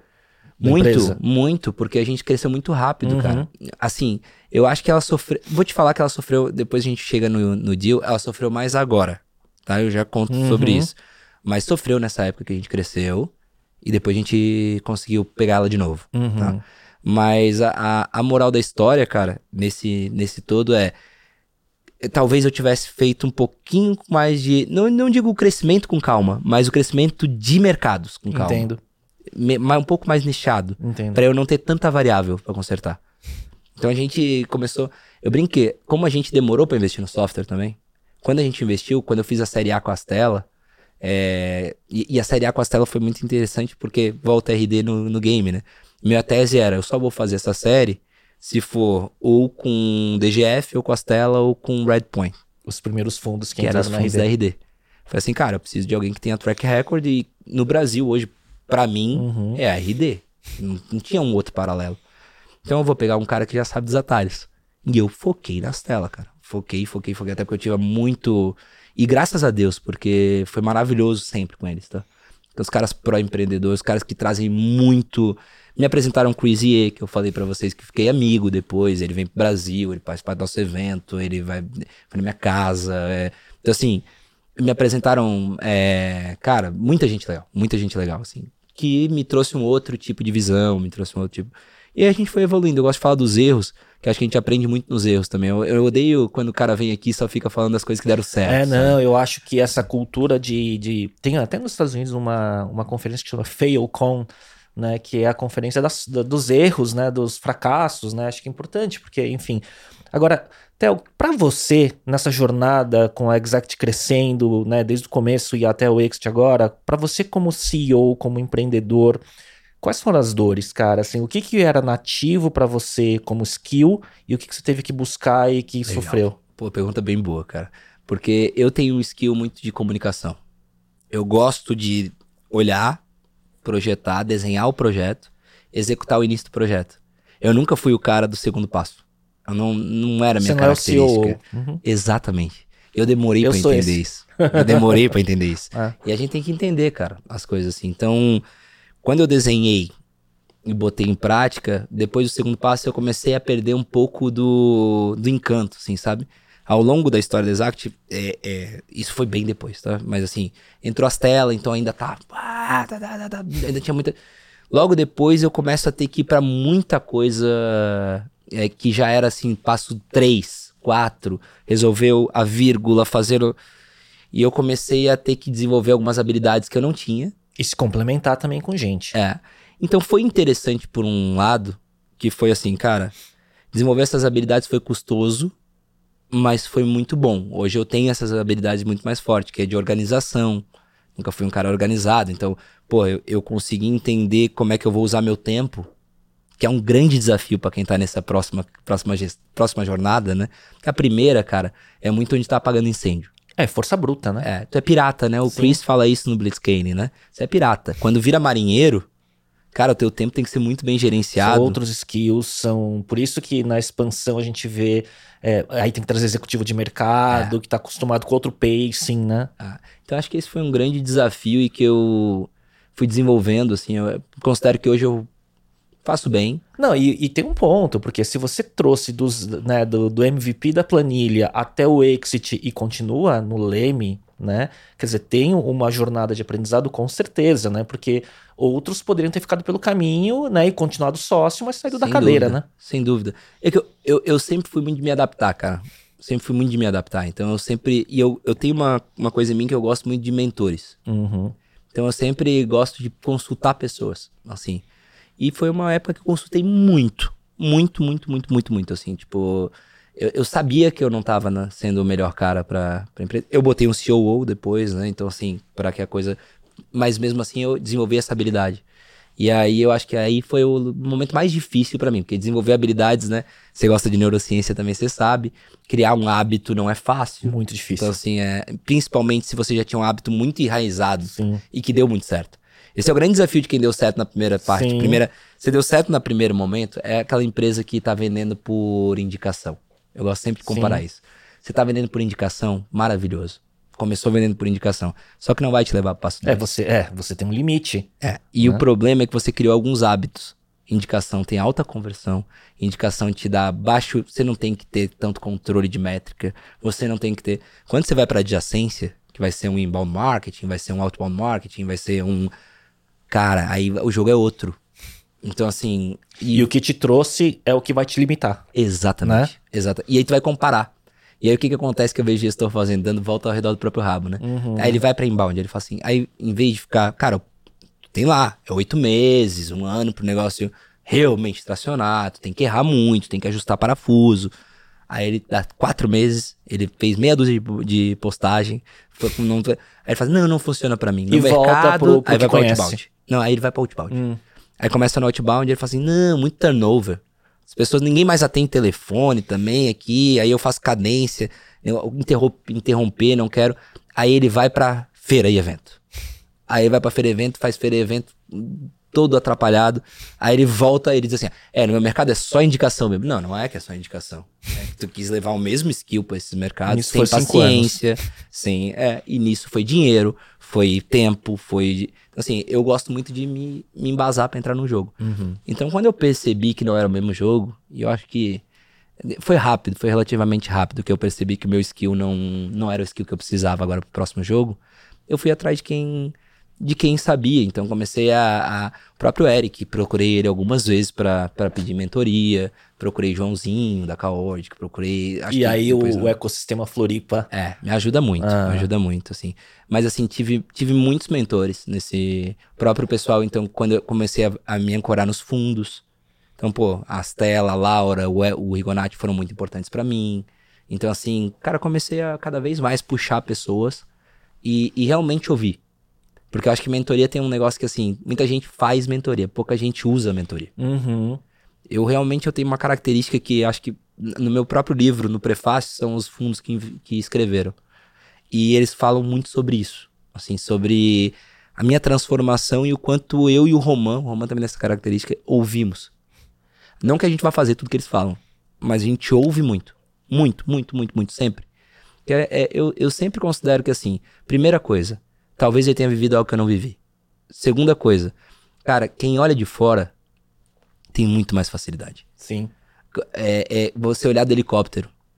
Tá lá a guerra acontecendo lá, no, lá, no, lá embaixo, né? O comparativo talvez não seja dos melhores, mas tá lá a guerra acontecendo lá embaixo. Você não tem muito como olhar os clarões, porque você tem que estar preocupado se vai tomar um tiro Você e. tá olhando a dar árvore na floresta. E a árvore, É. a. E tem um cara do helicóptero que não vai tomar tiro, que ele olha assim, ih, era só ir pra lá, ó. Então, assim, eu acho que quando chega um mentor de fora, muitas vezes ele parece genial, e hoje eu dou mentoria pra caramba pelo G4, e às vezes eu falo pras pessoas, não é que eu sou genial. Eu falo, Caraca, tu deu um- uma ideia aqui, a minha empresa cresceu não sei quanto com essa. Eu falo Assim, cara, não é que eu sou genial. Primeiro, eu conecto bem pontos. Segundo, cara, eu tô de fora. É, tu tá muito imerso. É, é- é uma questão de perspectiva, Exatamente. não é? Exatamente. Então eu gosto muito. E aí foi isso que eu fiz pra gerar essa chave, assim. Cara, Muito bom. Perguntei muito, eu sempre, me sempre verdadeiramente ouvi as pessoas que estavam ali. Claro que tinha gente que tava ali muito mais pra. Te- Teve gente que eu fiz mentoria que eu percebia que a pessoa tava muito mais pra se promover, pra, praticamente, pra que fazer uma mentoria de fato. Então, assim. é, E aí tu, tu, tu tem que saber triar as coisas, assim. É, sabe? mas o tempo vai mostrando e você vai ficando cada vez. O seu radar vai ficando cada vez mais É. eficiente, É. né? Theo, toda essa jornada, né? A gente vê essas intersecções, né? Com a RD é, é, como na origem, no meio e tudo mais. E no final das contas, a- o exit foi, parece que se tivesse um Tinder corporativo ou de M&A, né? Foi o match perfeito, né? Foi. Porque parece que é, tá muito mais ligado às sinergias que a Exact ganha para um próximo passo, do- muito mais do que uma liquidez imediata, né? Como que foi essa decisão? Cara, Léo, se eu te contar que nunca. Não é que nunca, mas não passava. Sabe quando você conheceu alguém no, na, na- no colégio e esse alguém te interessava muito? E aí vocês não se viram por um bom tempo, ou se viam só de vez em quando, e de repente tu descobre que esse alguém tá interessado em ti. Foi mais ou menos isso, assim. Eu não passava pela minha cabeça que esse alguém pudesse ficar interessado em mim. Então a gente tava recebendo uma série Tamanha de... admiração, né? É, era bem nessa, nesse aspecto, assim. Não, não passava mesmo. Tanto que quando meu sócio, eu te conto já como é que foi, não foi por mim. Foi pelo meu sócio. O que que aconteceu? a gente chegou no momento, pandemia, veio pandemia, cara, sala, a gente começou a falar, fazer comitê disso, comitê daquilo, pô, como é que a gente vai passar? E aí, conversando com o Chris, é, ele falando, putz, é, tá no momento que vai virar o, o, game, não é mais crescimento, é EBITDA, e a gente queimando pra caramba, a gente falou, putz, Num outro momento, né? crescendo, né? uhum. e a gente falou, caraca, tem que girar a empresa. E eu sou muito pessoas, eu não queria demitir, então assim, também, eu sei que às vezes é necessário, Sim. Então a gente teve que fazer um, um, um, plano um pouco de como usar essas pessoas de maneira diferente. E, e, e, aí a gente começou a usar de maneira diferente, de fato. E conseguimos. Nosso planejamento era, cara, vamos reduzir crescimento, mas chegar no EBITDA, no, no hum. break-even e EBITDA positivo. Esse era o nosso plano. E aí a gente vê o que faz. No meio desse caminho que a gente tava fazendo isso, surgiram algumas oportunidades. Surgiu uma oportunidade de uma série B com um múltiplo muito alto muito alto que a gente não esperava. Naquele momento de liquidez de mercado grande? Cara, que a gente não esperava. Uhum. Então, assim, por um fundo. Coincidentemente. vou, vou, falar. É que eu acho que é legal a história. Sabe aquele cara que eu tinha me. Opa! Não sido legal lá atrás, uhum. comigo no fundo? Era esse cara agora. em outro fundo. fundo. E muito legal a conversa toda com ele. Muito legal a conversa toda com ele. É, por isso que eu não gosto de julgar as pessoas. Assim, tipo, eu acho que era um momento. Entendeu? Muito legal a conversa, tava super bacana. Ele, pô, a gente pensando sinérgico e tal. E a gente pensando no momento que a, em que a Exact passaria a comprar empresas. Uhum. Ser uma então, consolidadora. É, exato. Então essa era a tese que a gente estava desenhando. Vi, dito isso, começou a chegar muita proposta do nada. A RD vendeu. E quando Final a RD 2021, vendeu, né? parecia que a gente tinha botado na página amarela. A Exact. Começou a chegar. Todo mundo pode imaginar que é comprador para conversar com a gente. E a gente começou a conversar. Só que nisso, cara, começou a sair da operação. A operação, pô, ainda não é uma operação tão estável que tu possa ter eu e o meu sócio fora e ela não sentir. E aí você falou que é outro momento da dificuldade da cultura. Sim, uhum. sim. E, e, e teve, na pandemia, né? É, na pandemia e aí perdendo um pouco da, daquela cultura, que a nossa cultura ela, é, ela é muito pungente, assim, de, do presencial. Uhum. Então, assim, cara, sabe, uma série de dificuldades. E, e tendo que inverter o, o jogo para ir para outro lado, que não era mais crescimento Sim. e como isso cai na cabeça das pessoas, porque até então a promessa e a, e a realidade era as pessoas crescendo muito dentro da empresa também. Uhum. Então, assim, cara, é uma dificuldade muito grande. E aí foi um momento muito difícil, assim, na, na, pra gente, e a gente contratou um advisor para cuidar daquilo. E, cara, eu cheguei com dois deals desenhados pro advisor, assim, sabe? Tipo, dois eu já tinha desenhado. Infelizmente não aconteceu, porque depois o destino nos mostrou que não era a melhor alternativa. Uhum. Mas eh, eu desenhei os dois, ele abriu outros canais, começou a conversar com vários, inclusive a TOTOS, tá? Foi interessante isso. E, cara, é, foi interessante que a TOTOS, neste momento, ela teve preocupação com a sobreposição com a RD, inclusive. Uhum. Então foi uma das coisas que ela, assim, cara, talvez ela não chegou a negar, mas ela falou assim, pô, talvez tenha sobreposição, a gente tem que. Então não foi uma coisa. E foi super legal a convivência com eles e todo. E aí, cara, a gente tava muito com um player. Tinha um player que tava. E a nossa dúvida era assim: olha, esse player não é exatamente o cliente dele. Não necessariamente é o nosso cliente. Uhum. Por alguns aspectos. Primeiro, ele se comunica. Vamos pegar a TOTS como exemplo. A TOTS se comunica com quem? Com o, o cara da TI, com o CFO, com, talvez às vezes com o CEO. Uhum. Quando é com o CEO, um presidente, é bom para mim. Os outros dois eu vou ter que fazer um shift gigante para chegar no, no, cara correto, para eu conseguir explorar no curto prazo. Uhum. E como a gente sempre olhou eu e o Roman para a gente sempre quis earnout sem teto, a gente sempre negociou isso. Falava, cara, não me limita no meu ganho. Sempre. Era, era uma premissa pra gente. Só que, porra, pra eu fazer tudo isso, a gente queria ficar dois anos, dois anos e alguma coisa não dava para ser eu queria eu tinha que ser algo mais próximo né? Sim. algo mais fácil. Você tinha que ver a alavancagem que você ia ter. Uma maçã mais baixa sim sim para eu para eu pegar. Então a gente estava muito na dúvida por isso. E porque tinha muita ação envolvida na proposta deles e tal. Então cara ação sempre, sempre cola riscos principalmente se for ação de uma empresa que não é não é aberta, né? Sim, não então, é uma TOTUS. É, exato. Né? Que tá. mega comprovada, então, super assim, transparente. Tá. Cara, e, e, e, muito legal a empresa, tá? Uma super empresa, com um super time por trás, assim, que deu muito match de cultura com a gente, assim, não de cultura de, de serem legais, assim, sabe? De, Uhum. Dos dois se gostarem. A gente se gosta de, de ter trocado um com o outro quando deals aconteceram. Uhum. Tá. Então, assim, e até hoje nos gostamos, o- o- os times. E, cara, foi muito legal tudo e tal.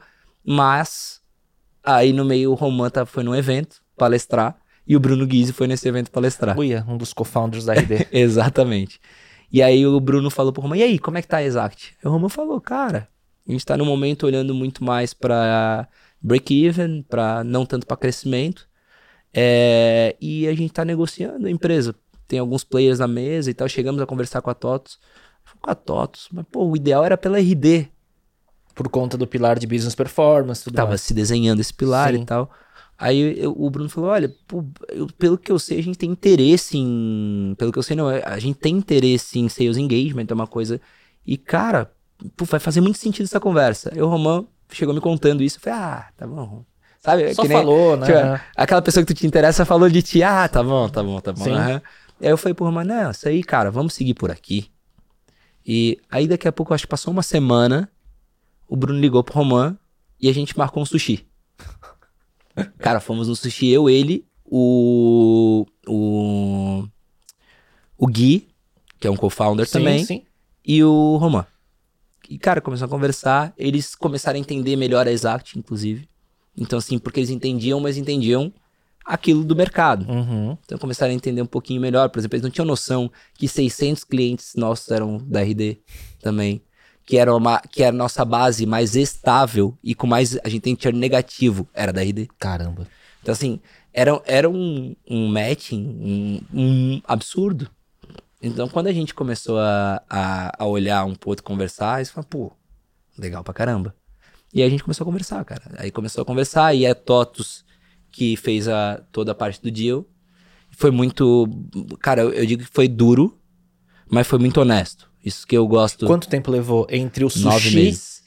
Nove Um meses. filho. Um filho, exato. e nesse meio tempo a gente andou com os dois em paralelo um pouquinho. Depois a gente segurou aqui, quando não deu, não deu mais, né? Que aí teve que papel, começar Sim, a, sim. a não poder mais. A gente startou, parou aqui, seguiu lá. A gente perdeu muito time nesse meio. Tem, o grande ponto do- da brincadeira é o seguinte: pra breakvar, né? Breakvar pra, pra gente pegar o conceito Sim. de todo mundo, pra eu entrar no positivo, Sim. eu tirei muitas estruturas de apoio.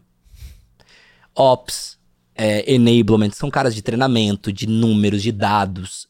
Eu limpei um pouco dessas estruturas de apoio, eu fiquei com muito pouco.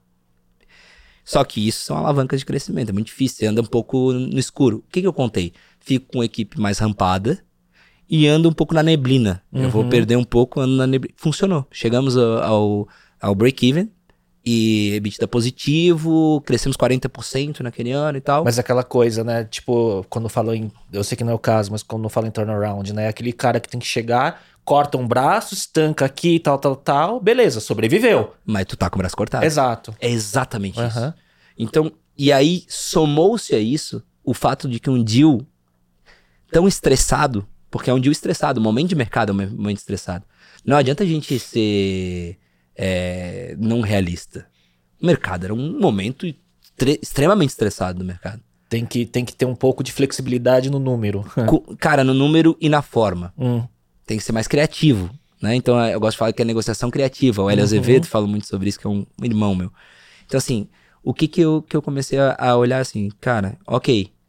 Então a gente vai gastar muito tempo. E eu sa e eu não deixei o, o advisor, porque, assim, o- a experiência com o advisor foi boa, mas ele não conseguiu fechar nenhum deal. Uhum. E não chegou por ele esse. É, e, e chegou. E era, mais, e era muito próximo. A ideia era, porra, era, era uma coisa que eu queria muito. Muito. Foi até uma dificuldade pra mim, porque eu tinha que às vezes parar e falar assim, cara, é bom ou é porque tu quer muito? Aham. Entendeu? Tipo, Uhum. essa é uma pergunta que eu me fiz muito durante o deal. E aí, basicamente, nesse, nesse momento, obviamente, a operação deu uma baqueada Uhum. e ela instável, que a gente tá agora num processo de, de cada vez mais consertar ela. Não que ela esteja ruim, não é isso. Mas a gente agora tá com, com- Só que agora, cara, é um cenário que tá muito legal. Porque eu tô fazendo isso olhando o melhor bench que eu podia ter. eu tô dentro do meu melhor bench.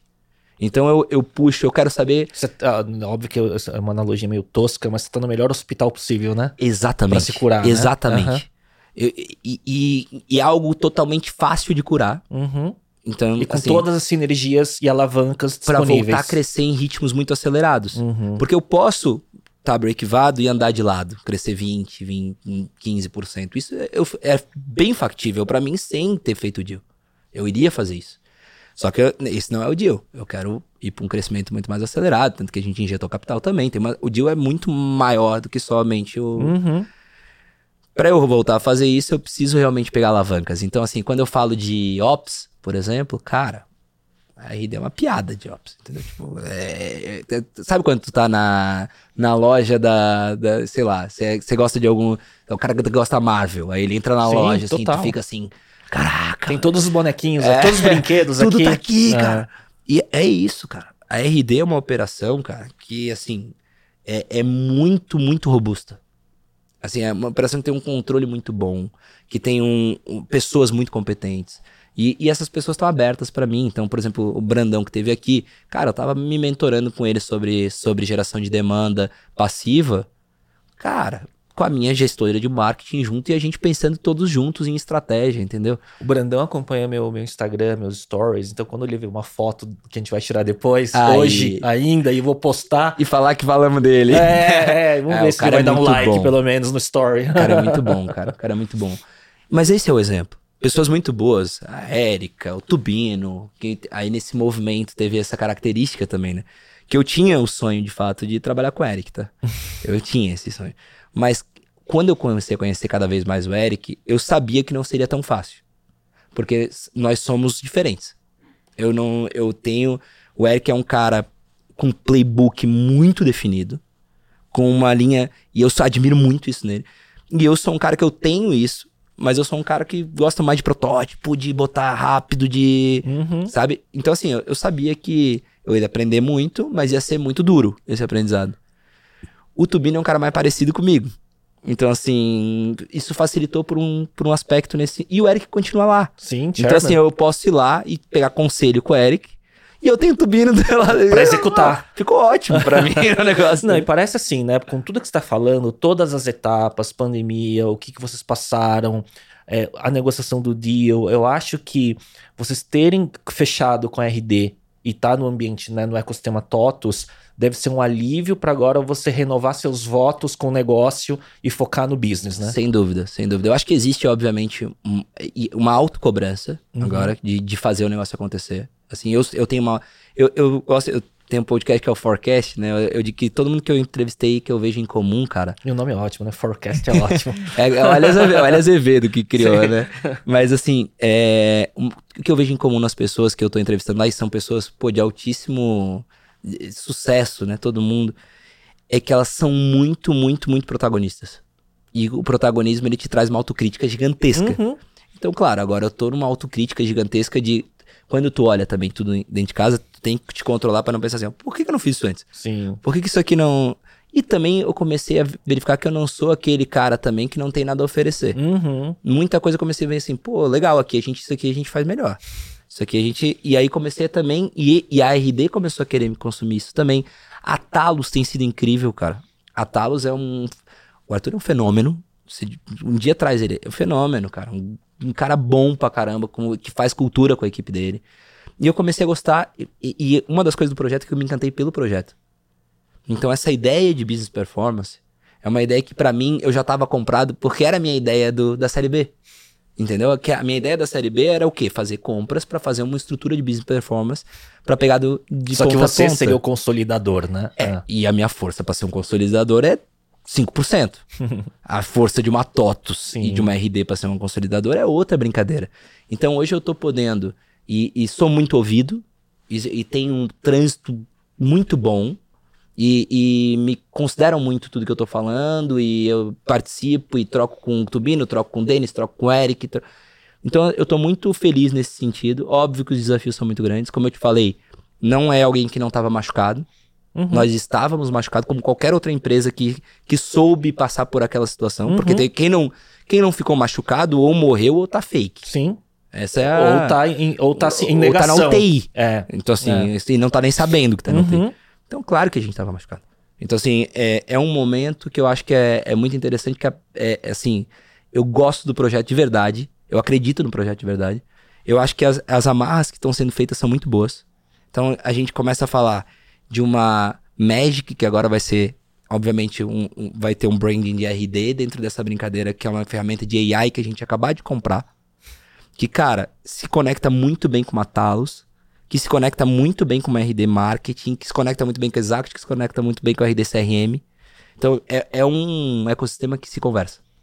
Se você for ver, cara, ele, o grande desafio agora, obviamente, é que seja uma jornada cada vez mais fluida. É a mesma tipo. coisa que o Eric falou quando passou aqui. Ele falou como chairman, meu desafio é olhar o futuro desse, desse pilar, que empresas que a gente traz, mas mais do que isso, como que junta é, tudo. Amarrar. E como faz a jornada ser mais fluida de uma para outra. E, e, é uma jornada de educação. Uhum. Acho que tem duas vertentes, tá? Na minha visão.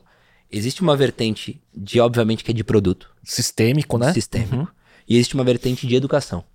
Que ela, ela, inclusive, começa dentro de casa essa vertente de educação na minha visão. Porque se o cara ele é cliente de, um, de, um, de uma das plataformas, de uma das marcas, vamos dizer assim, de um dos produtos, ele tem que ser educado sobre o valor do outro. Perfeito. Da adjacen Perfeito. adjacência para você usar os dois da melhor forma. E dentro de casa, a gente tem que ser educado para entender, cara, quando é que aquele paciente, vamos fazer essa analogia, aquela comorbidade do paciente requer esse, esse, esse remédio. esse remédio ou aquele outro remédio. Uhum. E isso é muito, muito difícil de ser feito, porque pra tu fazer tem... o cross na hora certa, né? Exato, e tu tem times competitivos às vezes. É. Então, assim, existe uma educação dentro de casa para que todo mundo entenda que, cara, tudo bem ele ir para um outro, pra um outro remédio agora, depois ele vai vir pro meu. Por exemplo, isso, isso é um, uma educação dentro de casa mesmo. Legal isso. Então, eu acho que isso é um desafio muito gostoso, no sentido de que existe uma educação interna. E eu acho que essa educação interna tem tudo para ser feita, porque a RD sempre foi uma empresa de educação. A Exact sempre foi uma empresa de educação, se você for ver. Uhum. Se você for ver o mercado, os dois, eu acho que a maior sinergia de cultural que a gente aprendeu com eles foi que a gente precisava educar o mercado antes de querer fazer qualquer coisa. Uhum. Então, assim, como a gente tá muito acostumado a educar o mercado, agora a gente tem que nos educar. Então, assim, um sobre o outro. É, e Não sobre mais sobre cada, cada produto, mas sobre, sim, a, sobre a sinergia do todo. Né? Exato, né? e se entender como uma empresa única. Muito legal. Que é um grande desafio, cara. Não é uma coisa simples se entender como uma empresa única temos vencido muito mais rápido do que eu imaginava. Vou ser muito sincero. Assim, é óbvio que o grande desafio é porque tem as cobranças ao mesmo tempo. Você não tem, não, você não pode pousar o avião para fazer isso. É, confortável não é, né? Não, zero. A gente tá falando de um ecossistema TOTOS, uma empresa listada, uma empresa extremamente idônea, uma empresa que entrega muito, onde a gente tem que entregar também. né? Então, assim, as coisas têm que vir e tem que vir no mesmo, no, no mesmo período. As coisas têm que andar no mesmo período.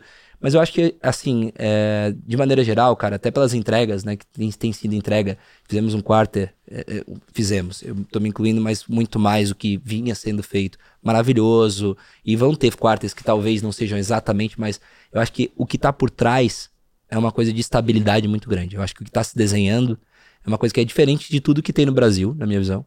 E, e, cara, eu, eu ouso dizer que, assim, tem coisa fora sendo feita nesse sentido, mas a gente tá fazendo e não vamos perder e não por nada. nada para ninguém. Entendeu? Tipo, estamos desenhando muito bem. Empresas que.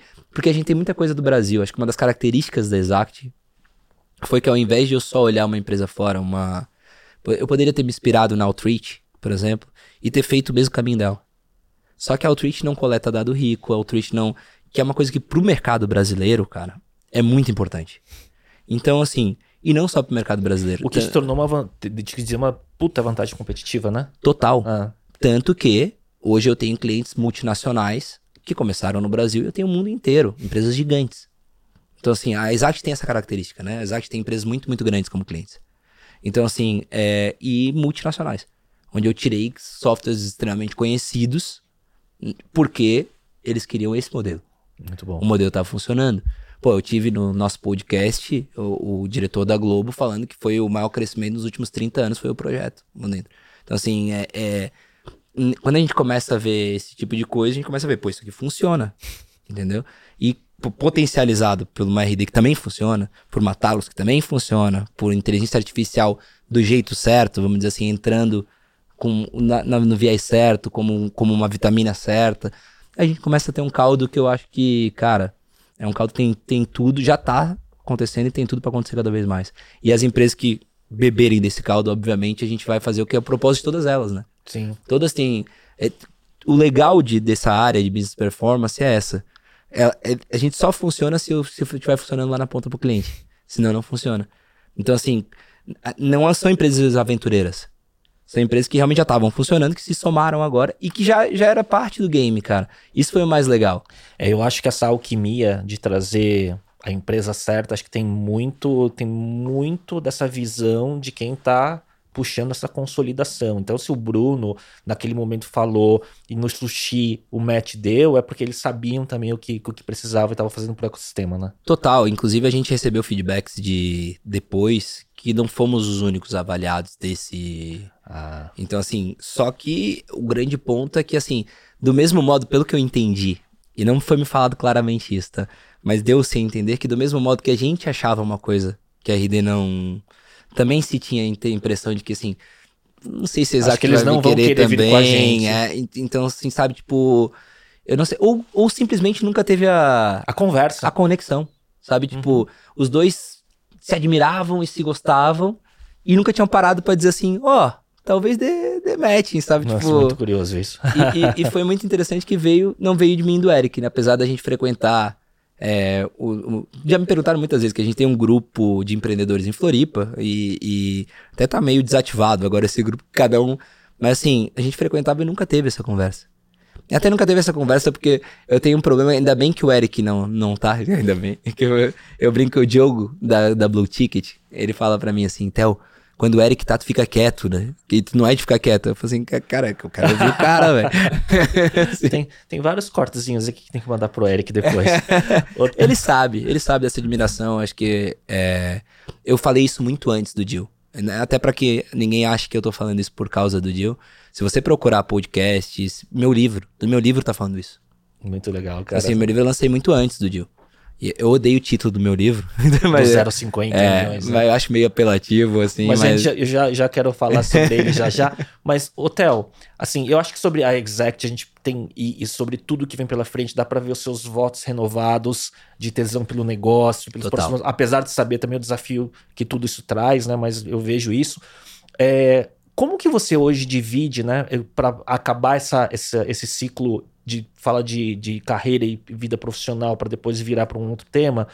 Como que você divide seu tempo hoje, sendo também mentor do G4 Educação, fazendo esse give back como mentor para o mercado, é, palestrando, enfim, como que é a divisão do tempo? É, eu, eu, eu, eu tive na minha cabeça durante um período, assim, de um dos mentores que eu tive, que ele falou que existem tipos diferentes de CEOs.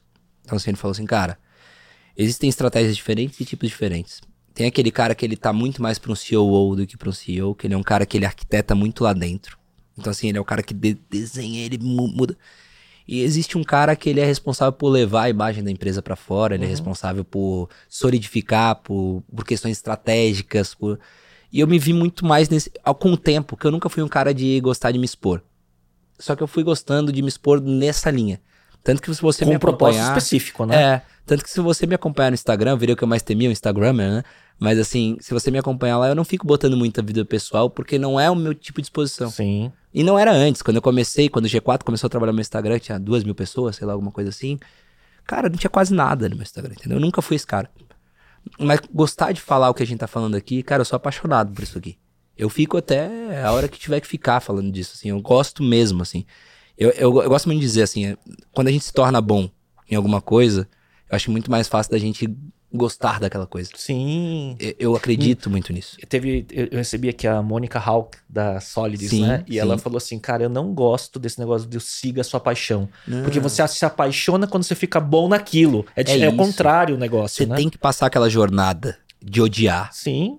sim. Porque sofrer. Que a é neurociência, né? A gente tava sim, falando, o teu sim. cérebro, o teu córtex pré-frontal sabe você, que tem que ser feito, mas você, seu hábito não deixa. Se você viver só por conta do raio da dopamina, ferrou, é bicho. É isso aí. Você vai é viver só pelo, pelos atalhos, entendeu? Só no superficial. Sim, sim. Então, assim, é, é, eu realmente acredito bastante nisso. E aí eu comecei, de fato, a gostar de me expor porque tinha algo maior. Eu comecei a gostar do feedback das pessoas quando eu me expor. Então, assim, eu, como eu fiz aquela comunicação, shift de comunicação, Pra, eu já palestrava e tal, mas tecnicamente. Eu comecei a fazer o shift de tudo na minha vida quando eu falava de negócios, num podcast, não só na palestra, que era. A palestra é algo que, assim, ele é roteirizado, né? Você sabe, eu dou a mesma palestra, às vezes, em 10 vezes. Você sabe lá o que, que vai fazer. Num papo assim, é mais difícil de encaixar as histórias, é mais Sim. difícil. E eu comecei a pegar isso, pegar esse traquejo. E quando eu tava fazendo consultoria, mentoria, na verdade, para amigos, muitas vezes, os caras me davam um feedback assim, pô, aquilo que tu falou, cara, deu isso, isso, isso. E eu já tinha falado aquilo pro cara. Eu falei assim, pô, já tinha falado isso aí pro cara, mas eu botei numa história. Aí tangibilizou, o cara conseguiu usar. Hum. Eu falei, pô, gostei disso aqui. E isso engaja pessoas. Então, assim, foi meio que natural esse movimento. E o Alfredo, um dia, é, na verdade, no meio da pandemia, é, a gente fez o Bastidores do Sucesso no Exact. Foi onde eu comecei a ter que me expor um pouco mais. Porque a gente começou, a, fez o comitê de crise e o comitê de oportunidades. E no de oportunidades, a gente olhou e falou assim, cara, as pessoas estão carentes. Elas precisam de, de gente falando com elas. Gente que já passou por esse tipo de coisa. E acho que foi na segunda semana de pandemia, ou terceira, que fechou tudo. A gente correu e a gente foi o primeiro grande evento, assim, que começou a falar disso. A gente botou, acho que foi 20 mil, 20 e poucas mil pessoas ao vivo. Assim, pô, que pra gente que nunca tinha feito nada desse tipo, foi, caraca, botão, pra entrevistar amigos, pessoas que eu conhecia, que talvez já tivessem passado por aquilo, que uhum. eu fui me uhum. consultar. Uhum. Então, eu, eu usei para duas coisas. Aquelas entrevistas eu usei para que eu me tranquilizasse um pouco. Sim. E para que eu pegasse conselhos. E usei também para que a gente aparecesse. Então, assim. Com mídia, né? E deu muito certo. E as pessoas gostaram muito. Os feedbacks foram muito bons. Então, eu entrevistei Alfredo Tales Nadon, que ainda não é o G4, muito no início. Gestão 4.0. É, e mal uma turma, sei lá, não sei quantos, quanto, quanto tinha tido. Entrevistei caras que nem Miguel Alburrab, da Neogrid, DataSul, Ernesto, fundador da TOTUS, é, eu fiquei amigo ao longo do tempo. Eu fico muito amigo, eu gosto muito de ouvir. E essas pessoas têm muito para contar. Então, Ernesto é um senhor de 80 anos que a gente foi junto no bar do Zeca Pagodinho, pra ter uma ideia. Então, assim, é, o Miguel, pô, já teve no nosso evento. Entrevistei a Janete Vaz, entrevistei uma galera que eu conhecia, de que era cabelos nível. brancos, Sim. de altíssimo nível. E, cara, foi um sucesso. E aí eu entrevistei, cara, muito. Tava muito verdadeiro a entrevista, porque eu tava realmente querendo ajuda, entendeu? Eu acho que tem isso também. E as pessoas adoraram, assim. E aí eu falei, cara, gostei disso. E aí eu comecei, o Alfredo foi um dos entrevistados, e, e nos bastidores a gente sempre conversava um pouquinho antes. E eu não era super amigo do Alfredo, nem do Thales, nem do Nardon, eu conhecia. Sim. Só que os três adoraram conversar comigo. Aí os três falaram, aí o Alfredo me ligou. Assim, cara, a gente tá com um produto online aqui. A gente vai gravar. É... Tu não tá afim de participar? de, do produto online, eu lembro que não, não me interessou muito. Eu não era um cara que. Aí, aí de... pensou curso online. É, né? não é muito a minha pegada e tal. Mas daí eh, passou um tempo. Aí ele me ligou de novo. Cara, vai ter uma mentoria que a gente vai fazer. Então, assim, vai ser mais assim, modelo tipo um fim de semana. E para falar de vendas tecnicamente. Foi, começou a me agradar. Aí ele falou assim: não quer testar, cara? Não quer, não quer ver? Porque assim a gente tava com o Paulo Orione, da Decora, o João Olivério, e acho que o Fábio, que tava no início e tal, alguma coisa assim. Ele falou, não quer ser o quarto? Eu pensei, cara, vamos ver. Então tá, eu vou aí fazer um e a gente vê o que que dá. Porque eu também já conectei e disse assim, cara, 60 empreendedores, vou falar de venda, também é geração de demanda para Exact, Sim. eu tô fazendo aquele papel de expor a Exact. E o ecossistema do G4 é um gerador Hoje, de negócio. É. Na época não existia é. isso, cara. Na época não, não era muito difícil. Eu uhum. apostei no. mirei no escuro, assim. Mas assim, beleza, fomos lá e, e fizemos aquele, fiz aquele produto, foi muito bem. Fiz o online com o Dé Siqueira, com a Emília, que a gente já tinha escrito um livro junto. Uhum. Que chama. Meu primeiro livro é Menos Mais do Mesmo, que é com o Dé, com a Emília e com, com o Lócio e com outra galera. E aí, cara, eu, o NPS foi muito bom. O NPS da turma é, presencial foi o maior de todos. E aí eles começaram a me chamar para substituir eles quando eles não estavam no outro e o NPS também lá em cima, no maior NPS. Eu falei, cara, eu sei fazer isso aqui. aí eu comecei a ajudar a montar o curso mesmo e os, ajudar os outros mentores também. E a, o, o, o curso de sales se tornou o maior NPS. Então, assim, é, por que, que o NPS me driva, tá? Só pra. Porque em curso, ele me driva muito em curso. Em curso era a metrificação que eu tinha. do que que tava dando certo e o que não dava Sim. dando certo. Sim. Era o NPS mais os feedbacks. Só que isso foi muito bom pra Exact também. Então, assim, foi um ganha-ganha absurdo. E aí, um dia eu cheguei pro G4 e falei assim, cara, se vocês quiserem, eu não tenho atuação em mídia social, se vocês quiserem ter um outro canal, então, assim, o que, que a gente faz? Faça a minha mídia social e, e por lá vocês podem fazer call to actions e coisas do tipo. E aí a gente fez esse, esse bem bolado. E eles começaram a me ajudar na mídia social. E, e aí eles queriam muito que eu participasse. Eu falei, cara, eu não tenho tempo, mas eu tenho facilidade. Uhum. Então o que, que a gente pode fazer? Eu dei uma ideia. Eu falei assim, ó, quando eu for no fim de semana, porque eu não posso dia de semana. Eu, dia de semana eu tô 100% de exact. Quando eu for no fim de semana, e eu, e eu também não quis perder meu segundo casamento, eu venho com a minha esposa.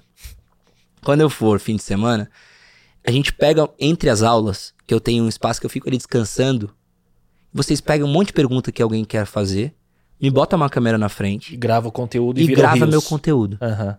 E foi isso, cara. Se você pegar meu, meu Instagram, foi muito rápido, né? Hoje deve ter, sei lá, 30 e pouco. Sim. Não, não sei quanto é que tá, acho que é 36, 37. Se você pegar meu Instagram, ele cresceu muito rápido e só em cima disso. Só em cima de conteúdo que eles me perguntam e eu dou resposta igual eu tô dando aqui. Grava, corta e joga lá. Então, assim, é isso. E eu não me dedico muito. Só me dedico, assim, a brifar algumas coisas para não ser só isso também. Eles começaram a produzir algumas coisas de texto e tal. Então, foi bom pra Exact também, porque meu Instagram já é um canal de Exact também. Sim, te posicionou também, me posicionou né? e eu comecei a aparecer e comecei a gostar de aparecer nesse sentido. Eu ainda sou muito tímido com algumas coisas, cara. Eu ainda tenho. Assim, às vezes eu tô no. O, o gosto pela fama tá chegando. É, Cara, é, é- eu gosto muito de pessoas. Isso me facilita. Mas eu sou muito tímido ainda em, em sentido de não saber muito. É, tava no Rio, no Beco do Rato, eu amo samba, né? Eu tava lá e daqui a pouco tava com amigos e tal, vem uma pessoa, posso tirar uma foto? Eu, Pode. Aí, opa, tudo bom? Vá, conversamos, foi bem legal. Aí tô indo no banheiro, vem outra pessoa. Eu, eu- só que eu não sei muito o que falar pra pessoa. Eu tô no meio de um samba, eu ainda não consegui fazer esse, Esse match. Esse match, é. Isso é a minha dificuldade hoje.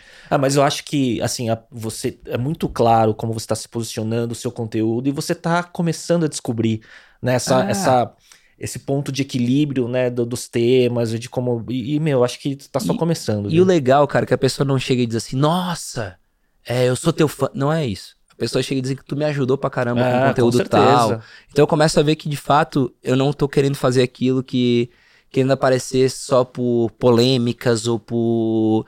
é, não é o meu estilo. Sim, sim. Eu não sim. sou um cara polêmico. Então, assim, pra, pra, pra- eu não sou um cara é, é, super. Ó, que tem facilidade de falar coisinhas legais e emocionantes. Memes, né? né, memes. Não é minha, minha praia. Minha praia, assim, é, é, é técnica mesmo, mas. Mas eu, eu acho que tem uma linha aí. Eu acho que é, um- é uma.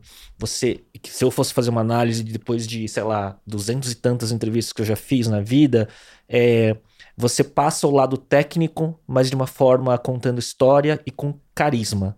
Que bom, cara. E, bom. e eu vejo, eu vendo o podcast que você, uh, o, o que você fez com os Extremos, com o Nardon, com, com o Alfredo, é, é raro eu ver eles é, deixarem o convidado falar tanto com um olhar de admiração de quem tá aprendendo, assim, sabe? É, eu, eu percebi isso quando você. Pô, obrigado pela eles. generosidade. De verdade, cara. porque Coisa tem muito boa. mais interrupção quando eles são com outras pessoas, sabe? O Alfredo interrompeu alguém. Nossa, é, imagina, nunca.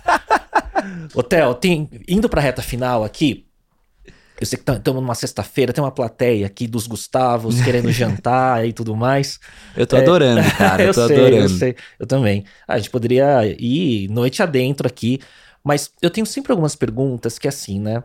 É, quais são suas ferramentas de desenvolvimento pessoal, né? O Legal. que, que você usa, né? Coaching, meditação, terapia? O que, que você Cara, faz? eu fiz terapia. Eu acho que assim, a gente tem que se descobrir muito. Então, eu fiz terapia por algumas coisas que eu fui descobrindo ao longo do caminho. Acho muito difícil lidar com algumas coisas que são muito novas e que são necessárias. Não só no profissional, mas no pessoal também. Uhum. Então, eu, eu tenho um. Meu terapeuta, o terapeuta que eu fiz, ele é uma linha que ele faz, mas ele te dá alta, como se fosse. né? Então, assim, eu fiz em momentos específicos. Eu fiz. Eu, eu sou um cara que eu pego muita mentoria. Sempre, sempre. Eu tenho meus mentores que não são só de negócios. Então, por exemplo, negócios. O Hélio, que, que apresenta o Forecast comigo, ele é um cara que eu, que eu me, me consulto muito. Ele é um cara que foi vice-presidente da SAP, foi um cara que foi é, é, cara de cadeira de Windows no Brasil. Hoje tá comigo na Exact, é meu vice-presidente, é meu diretor de canais na Exact e tal. Então, assim, tá no forecast comigo. Eu me aconselho muito com ele. É muito legal isso, que é uma troca muito uhum. boa. Me aconselho muito com o pessoal da, hoje da RD, às vezes eu ligo para alguém para e o pessoal tem sido muito receptivo. Então eu gosto muito de trocar. Eu gosto muito. Isso é uma ferramenta para mim, que é a troca. E eu acho que assim, é, gosto muito de trocar sobre vida pessoal também. Então tem as pessoas que eu troco, é, desde pessoas como minha esposa, meu pai, obviamente pessoas mais próximas, minha mãe, é, até pessoas como assim, cara, eu tenho amigos que eu admiro muito. Tipo, o Marcos Pianges, que vai palestrar no sim, RD Summit. Sim, sim. É meu irmão. Então, assim, a gente, foi muito engraçado que eu, tipo, a gente tava falando antes, o mercado me apresentou o Marcos. Quando ele virou meu cliente pela, pela é, NSC. E a RBS. Sim. E aí depois veio a todas as filiais, depois veio a Globo, mas não foi aquilo. Foi a história com ele é muito interessante. A gente me chamaram para dar uma um, faculdade que eu tinha feito para fazer uma entrevista. Aí eu fui fazer a entrevista era com ele. E aí ele tá, ele apresentava um programa de rádio na tele, mais assistido programa de rádio lá no, no sul. E aí ele, cara, ele saía de uma lâmpada mágica, assim, e tinha um roteiro para mim. Eu falei assim, cara, eu não vou fazer roteiro. Hum. Aí os caras, como assim? Não, vocês não me pagaram para isso, não, eu não tô recebendo para isso, eu vim dar uma entrevista. Mas, cara, não, então tá, então fala o que tu quiser Oi, falar. É, só? Ah. é eu, cara, eu sou muito assim, eu, eu, sou uma pessoa que eu gosto de ser muito educado sempre, mas eu também gosto de ser muito firme naquilo que eu acho que tem que ser feito. Pô, eu tinha um script de um merchan pra te passar aqui, acho que eu vou mudar de ideia. Não? eu tenho muita dificuldade, cara, assim. Tanto que nas minhas mídias eu, eu digo muito não, as pessoas me, me propõem muito hoje, assim, eu falo, cara, tem que fazer muito sentido e tal. Mas a moral da história, eu falei para ele depois assim, falei, cara, pô, te admirava pra caramba, cara. Foi tu que roteirizou isso aqui, isso aqui tá horrível. bem. Aí ele falou assim, Sincericídio. É, não, mas é que eu, ele me deu o espaço também, não foi assim, né? Sim. né? Ele me deu um espaço, eu fui lá e falei. Ele falou, cara, eu te adorei. Não fui eu, tô morrendo de vergonha de fazer isso aqui, ele falou. Mas assim, eu gostei que tu falou da tua empresa. Me conta um pouco mais. Tá começando Exact. Eu contei, pum pum. Aí ele falou assim, eu adorei isso. Eu tô com o Fetter, que era o diretor da, da rádio no Sul, é, na Oktoberfest. Vamos para lá conversar com ele e tu falar sobre isso? Falei, cara, vamos. Mas eu também não queria ser trouxa. Falei assim, só se tu for no meu carro, porque senão eu chego lá na frente e não te acho nunca mais, não te conheço, né? Tu é famoso. Então, assim, aí ele foi no meu carro e a gente foi trocando ideia. Olha só. Só que trocando ideia da vida, cara. Da vida, assim. E, e, pô, foi muito legal. Chegamos lá, ficamos, bebemos toda, todas, e não falamos nada de negócio. E aí eles já me convidaram para ir para para Porto Alegre, para para em Porto Alegre fazer a reunião de vendas. Fui lá, pra fiz, RBS. fechamos com a RBS e tal. Só que nisso a gente começou sempre a gostar de quando eu ia para Porto Alegre, minha família de lá ele me chamava, quando ele ia pra Floripa, se frequ... eu chamava ele. Se frequentar. Hum. E a gente começou, e as famílias começaram a virar amigas, eu conheci as filhas dele desde cedo, e a gente é muito amigo, muito que amigo legal, mesmo, cara. assim. É... E fast forward, ele vai estar tá aqui palestrando daqui é. a pouco no, no, RD de e, novo. Né? E para mim ele é um comunicador fora Sim, do, é. Ele é. do normal. Ele passa um, uma humanidade, assim, eu falo que, que ele é cons... incrível. É, ele consegue te fazer rir e chorar em, na mesma frase. É. É, tem alguns, alguns dos, dos rios mais emocionantes que eu tenho salvo no meu rios do Instagram, do TikTok, são cortes dele falando alguma coisa sobre família. E ele é esse cara, tá? O que eu acho mais legal, porque eu já conheci gente, assim, eu tive a felicidade de conhecer muita gente, muita gente, assim, porque eu acho que as pessoas você falou de carisma, talvez eu, eu acredito, e eu não, não tenho, não gosto de falsa modéstia, assim, eu acho que carisma eu devo ter, de fato. Sim. Porque as pessoas gostam muito de mim, me convidam para tudo. Assim, é, e eu vou conhecendo as pessoas. Vão... E eu conheci ídolos do futebol, ídolos do, de tudo que tu pode imaginar. E tem muita gente que eu via e imaginava ser de um jeito, ou se posicionava de um jeito, quando eu conheci não era é, aquilo. Tipo, quando entendeu? chega perto, né? É, tu olhava é. e falava, putz, não é aquilo. Ele é aquilo.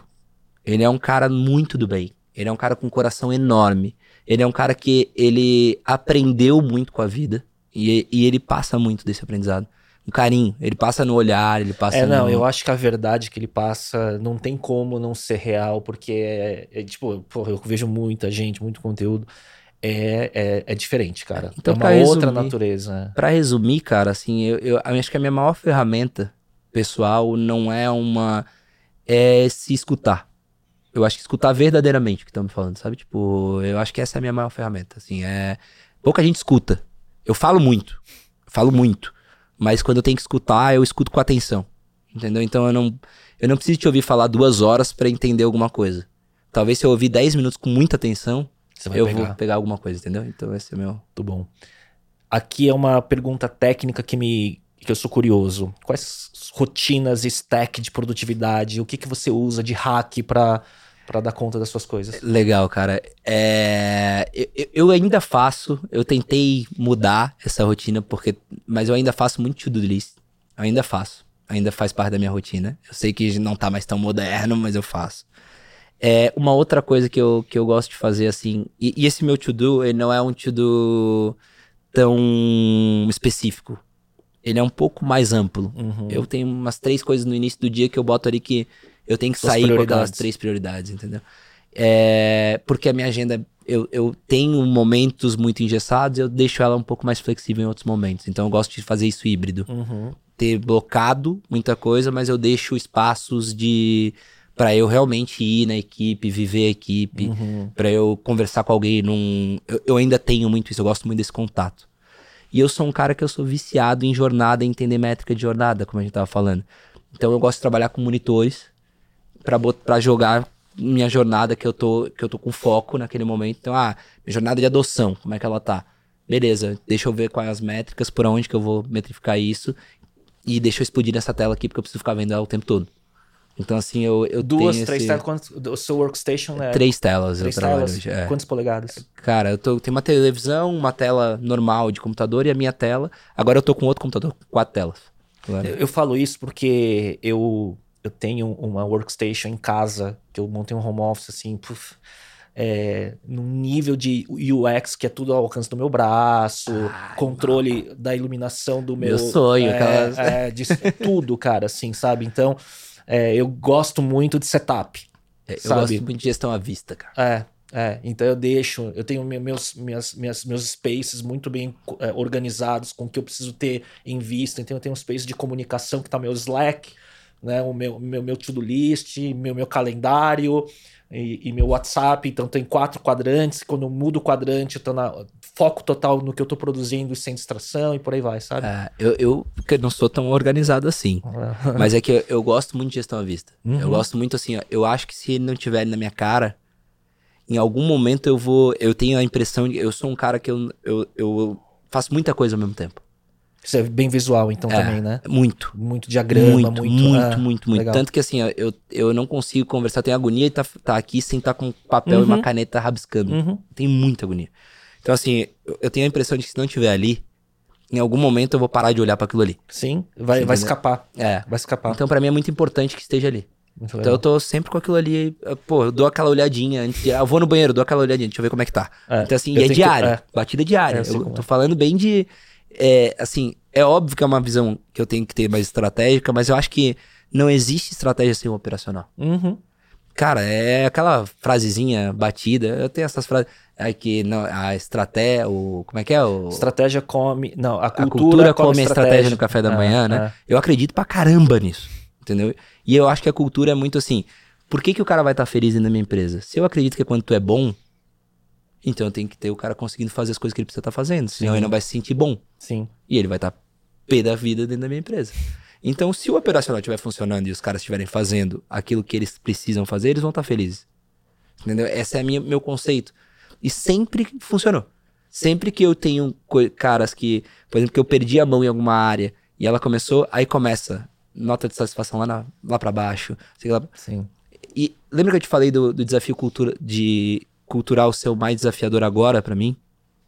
É agora mesmo, porque eu tenho um grande desafio, que é que eu drivei a minha empresa inteira para trabalhar tra usando o mínimo possível para ir pro break-even. Uhum. E agora eu tenho que mudar essa cultura essa inteira da minha empresa em um momento que eles têm muita é, insegurança do que vai acontecer. Por conta de ter sido uma Ser um momento novo. Sim. Entendeu? Então esse é um desafio que eu tenho que criar os drives e esse Provavelmente ainda não é, mas provavelmente vai ser um dos caras, uma das. Eu vou achar as métricas e vai ter que estar tá explodindo uma tela para mim. Ele é muito mais um desafio de você cuidar das pessoas do que de pensar na sobrevivência do negócio, porque você tá num porto seguro. É. Não é? E você sabe que eu fiz um movimento agora que ele, ele é um pouco antagônico ao que muita gente acha que é o movimento correto, tá? Mas eu acho que nesses momentos eu tenho uma força muito grande com a minha equipe de ser, de a minha equipe confiar muito em mim, de muita gente estar ali dentro e acreditar muito a mim em algumas coisas. E, e realmente isso, isso acontece com a minha equipe, com parte da minha equipe que está muito tempo comigo. Eu tenho caras que estão há sete anos comigo, a empresa tem oito. E não é um ou dois, tem bastante gente. Então, um movimento que eu fiz, eu vi que uma das diretorias não estava conseguindo fazer esse movimento de deixar as pessoas felizes. E... Então, eu tirei essa pessoa e momentaneamente eu fui para a diretoria. Olha só. Junto com o CEO. Desafiozaço, porque é muito difícil de, de lidar com isso. Eu tô trabalhando mais que nunca. Mas, cara, é incrível. Se você vê as pessoas como elas estão agora, e com coisas simples, cara. Coisas simples, sabe? Você de fazer ela. Você foi para voltar a estar tá lá. É, a fazer elas enxergarem que elas, que elas têm um caminho ali dentro, que elas são boas. Fazer elas voltar a enxergar isso, sabe? Porque não adianta você começar a botar metas que a pessoa não tá atingindo, por exemplo, e você ficar só cobrando. Não uhum. adianta você. Cara, você tem que fazer um plano para como é que ela vai voltar para aquilo ali. Tem um processo gradativo para aquilo acontecer.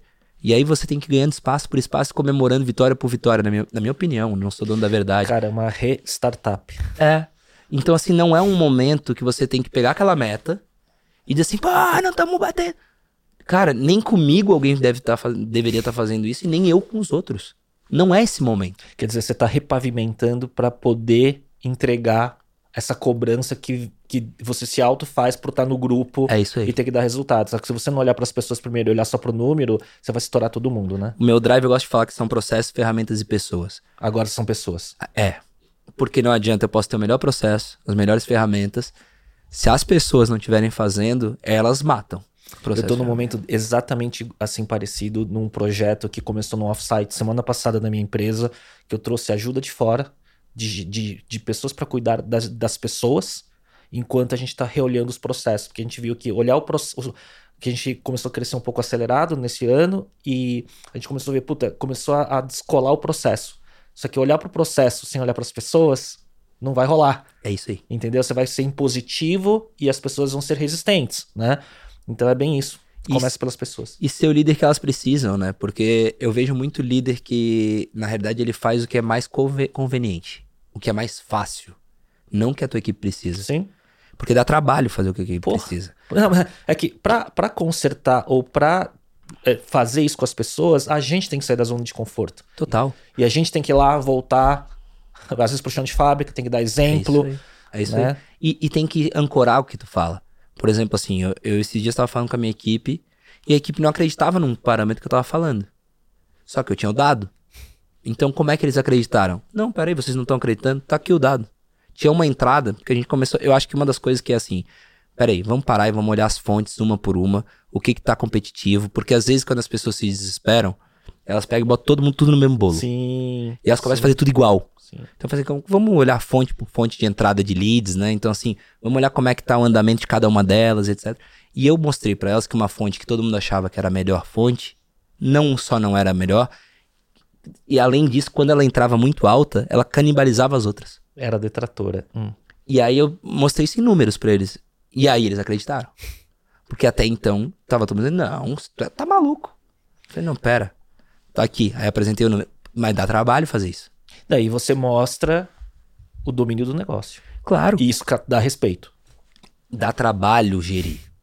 Dá trabalho. Muito. Porque você tem que dar exemplo. Você tem que buscar ancorar o que você fala. Não adianta você falar simplesmente, ó, tem que fazer isso. Por quê? É, é, é, criança, é igual criança, porque tá certo, ele quer entender o que, que ele tem que fazer. E tem muito empreendedor que perde a mão porque acha que em determinado momento você não precisa mais bater o bumbo. E na hora que você o ritmo do bumbo muda, você começa a perder, eu é. acho, na minha opinião. Eu também acho, eu também acho. E, e, e, eu acho que teve momentos que eu passei por isso. Uhum. não, não, todo mundo passa. Não porque a gente também acho que eu acho que eu passei por porque isso. Porque a gente tem nossos momentos, nossas fases também, né? E, e acho que a audiência, se ela se tiver audiência que é executiva, também não, não conheço exatamente a audiência, mas eu acho que uma das coisas dos executores, dos executivos, que eu acho que às vezes erra também, é no, no sentido de que, cara, como dá muito trabalho, eles acabam indo pelos caminhos mais fáceis. Por exemplo, assim, meu time não adere a um CRM, vou dar um exemplo. Aí ele vai lá e diz assim: não, tudo bem, então eu vou subutilizar um CRM. Ao invés de ele mostrar para o time o que, que é, ele mostrar para o time os efeitos, ele pegar e fazer um protótipo com um ou dois, fazer esse cara ter mais. Dá trabalho. Puta. Quantas pessoas fazem Dá isso? né? muito É, trabalho. é. Mas ele acaba optando pelo caminho mais fácil. Então, assim, isso eu acho que é um, um dos maiores problemas de áreas comerciais. É a comodidade do líder. É, de verdade. É assim, cara, ele vai pelo que é, que é mais fácil pra ele. Se- por ele, era tudo no touch. Não tinha pessoas, entendeu? Cara, é comum eu chegar pra um cara, o cara querer vender máquina no touch. Aí eu falo assim, como é que é? Aí o cara fala, não, é que eu vou botar num. tô fazendo um e-commerce. Qual é a tua máquina mais barata? 30 mil. Assim, tu já testou? Se, não, não, até testei, mas não deu resultado. Mas por que não tava bonita a página? Eu falei assim, ah. é, pô, vai nessa. E aí você identifica na hora o problema do gestor, né? Total, total. Não quero trabalho. é, mas é óbvio, ele não quer gerir pessoas, Sim, que é a variável mais difícil. sim. Processo de ferramentas é fácil. Ferramenta não responde. Comum, né? Deu tudo errado o que o cara faz. Troca a ferramenta. Sim, contrata outro, contrata consultoria. Muito é mais tudo fora. fácil, cara. A ferramenta não vai dizer que foi ele o culpado. Então, assim, esse é o- Theo, última dessa, dessa rodada e pra reta final que tem um bate-bola, tá? Mas Boa. a última pergunta é: quais são seus hobbies? Você já falou algumas coisas aí, mas vamos lá. Cara, eu adoro. Primeiro, assim, o meu primeiro hobby é que eu adoro estar perto dos meus amigos. Eu adoro. Eu tenho amigos, meus grupo, meu grupo de amigos com o Roman, que é meu sócio. Nós temos esse grupo há 20 e tantos anos que a gente joga, jogava toda sexta, agora é quarta-feira futebol. Eu adoro estar com eles. Adoro. E eu tenho muitos amigos de- e amigos de todas as classes sociais, todas as. Cara, eu adoro isso. Eu adoro estar com pessoas diferentes. Eu adoro estar aprendendo. Eu adoro. Eu amo pessoas. Meu segundo ponto que eu, que eu gosto, eu adoro pagode, né? Você falou, é, é. sou do samba, pagode. Toca o quê? Eu, cara, eu enrolo muita coisa. Eu enrolo rebolo, eu enrolo pandeiro, eu enrolo. Que eu digo, tocar é uma expressão muito forte. Mas eu canto também, assim. Qual seu. NPS tocando? Ah, uns dois, três. Mas não atrapalha. Eu, eu sou o que não atrapalha. Não erra o ritmo. Não, Ah, não. então tá bom. E, e organiza, né? Então, assim, que, que faz negócio. e, é, cara, eu, eu gosto muito disso, me revigora de verdade. Receber meus amigos na minha casa pra fazer um pagode, por exemplo, eu, eu adoro. Então, e eu amo é, esporte, né? Então, eu gosto muito de futebol, eu jogo toda segunda-feira, eu gosto muito de futebol. Apesar de que agora, com a idade chegando, o futebol é um esporte quase radical, né? Sim, Cada vez que eu jogo, eu saio com uma dor é, diferente. sim. Então, assim, mas é. Eu, eu adoro esporte e adoro estar com meus amigos fazendo, fazendo um pagode, fazendo uma. O que eu mais gosto no samba, cara, e no pagode, são que as pessoas cantam junto, que tem aquele clima, Uhum. entendeu? E eu Da amo roda, Isso, hum. Eu amo isso, assim, tipo, aquele clima que ninguém tá. Ninguém tá. As pessoas não estão ali para estão ali cantando e fecha o olho e eu gosto pra caramba disso, assim. Então esse é o meu. meu, meu... Muito legal, cara. Muito legal. E você sabe que foi a primeira vez em centena e mais de centena de episódio que alguém trouxe a música mais o samba, o pagode. Primeira vez. Cara, vou te- posso te contar uma história rapidinho? Claro, claro. Uma vez eu dei uma entrevista, acho que foi pra exame. E aí dei uma entrevista, eram, eram 10 diferentes pessoas, então foi bem legal a entrevista. E aí 10 diferentes empreendedores. E ele perguntava hobbies e coisas do tipo. E aí eu fui, acabei, acho que sendo a capa da, da coisa que é quando tudo acaba em samba. Porque o entrevistador ele ficou muito surpreso, ele falou assim: Nossa, tu é o primeiro que não me fala alguma coisa cult, assim. É, é, porque a música aparece muito, mas é, não, eu toco guitarra, toco violão, então, can, mas é, eu acho. é, Eu sou bem merda, cara. Desculpa a expressão, mas eu gosto de novela. Eu gosto de. Eu, gosto de, eu adoro chegar em casa e ver minha novelinha que eu não preciso usar muito do meu cérebro pra ver uma novela. Você sabe que. Sabe por quê? Sabe por que surpreende? Porque acho que existe um, um estigma do empreendedor tech, né? Que é tudo é, altamente sofisticado, tecnológico, né? E tudo mais. E você é o. Existe, né? É, é. Boa parte você- você- gosta dessas coisas. Você é uma figura curiosa, até. Espero que pro bom lado. Vamos, vamos lá. É, Theo, reta final, eu tenho sempre cinco perguntas que são bate-bola. Bora. Vamos ver o que, que vem no bate Não sei se você viu no pre-work da, da pauta que, que, que eu. Mas vamos lá. Cara, eu, eu, eu sou ruim disso, eu não, te falei não, antes, mas né? Então, você, assim, você vai no imprevisto. É, Vamos é, eu vou no improviso. É, vamos no improviso. então vamos lá. Um hábito que te ajuda no dia a dia. Era um hábito que me ajuda no dia a dia. Eu acho que é esse hábito de chegar de manhã e listar minhas prioridades e, e esse hábito de sempre estar olhando as telas para ver onde é que eu preciso Pra se ancorar. estar. E talvez esse hábito de querer estar, pelo menos guardar um espacinho da minha agenda para eu ir na equipe. Eu acho que esse hábito me ajuda muito. Porque tu sente a equipe. Sim. Então, Eu, quando, sempre que eu parei de fazer esse hábito, eu tive problemas. Então, assim, reservar meia horinha da tua agenda, uma horinha no mínimo por dia, pra ir lá.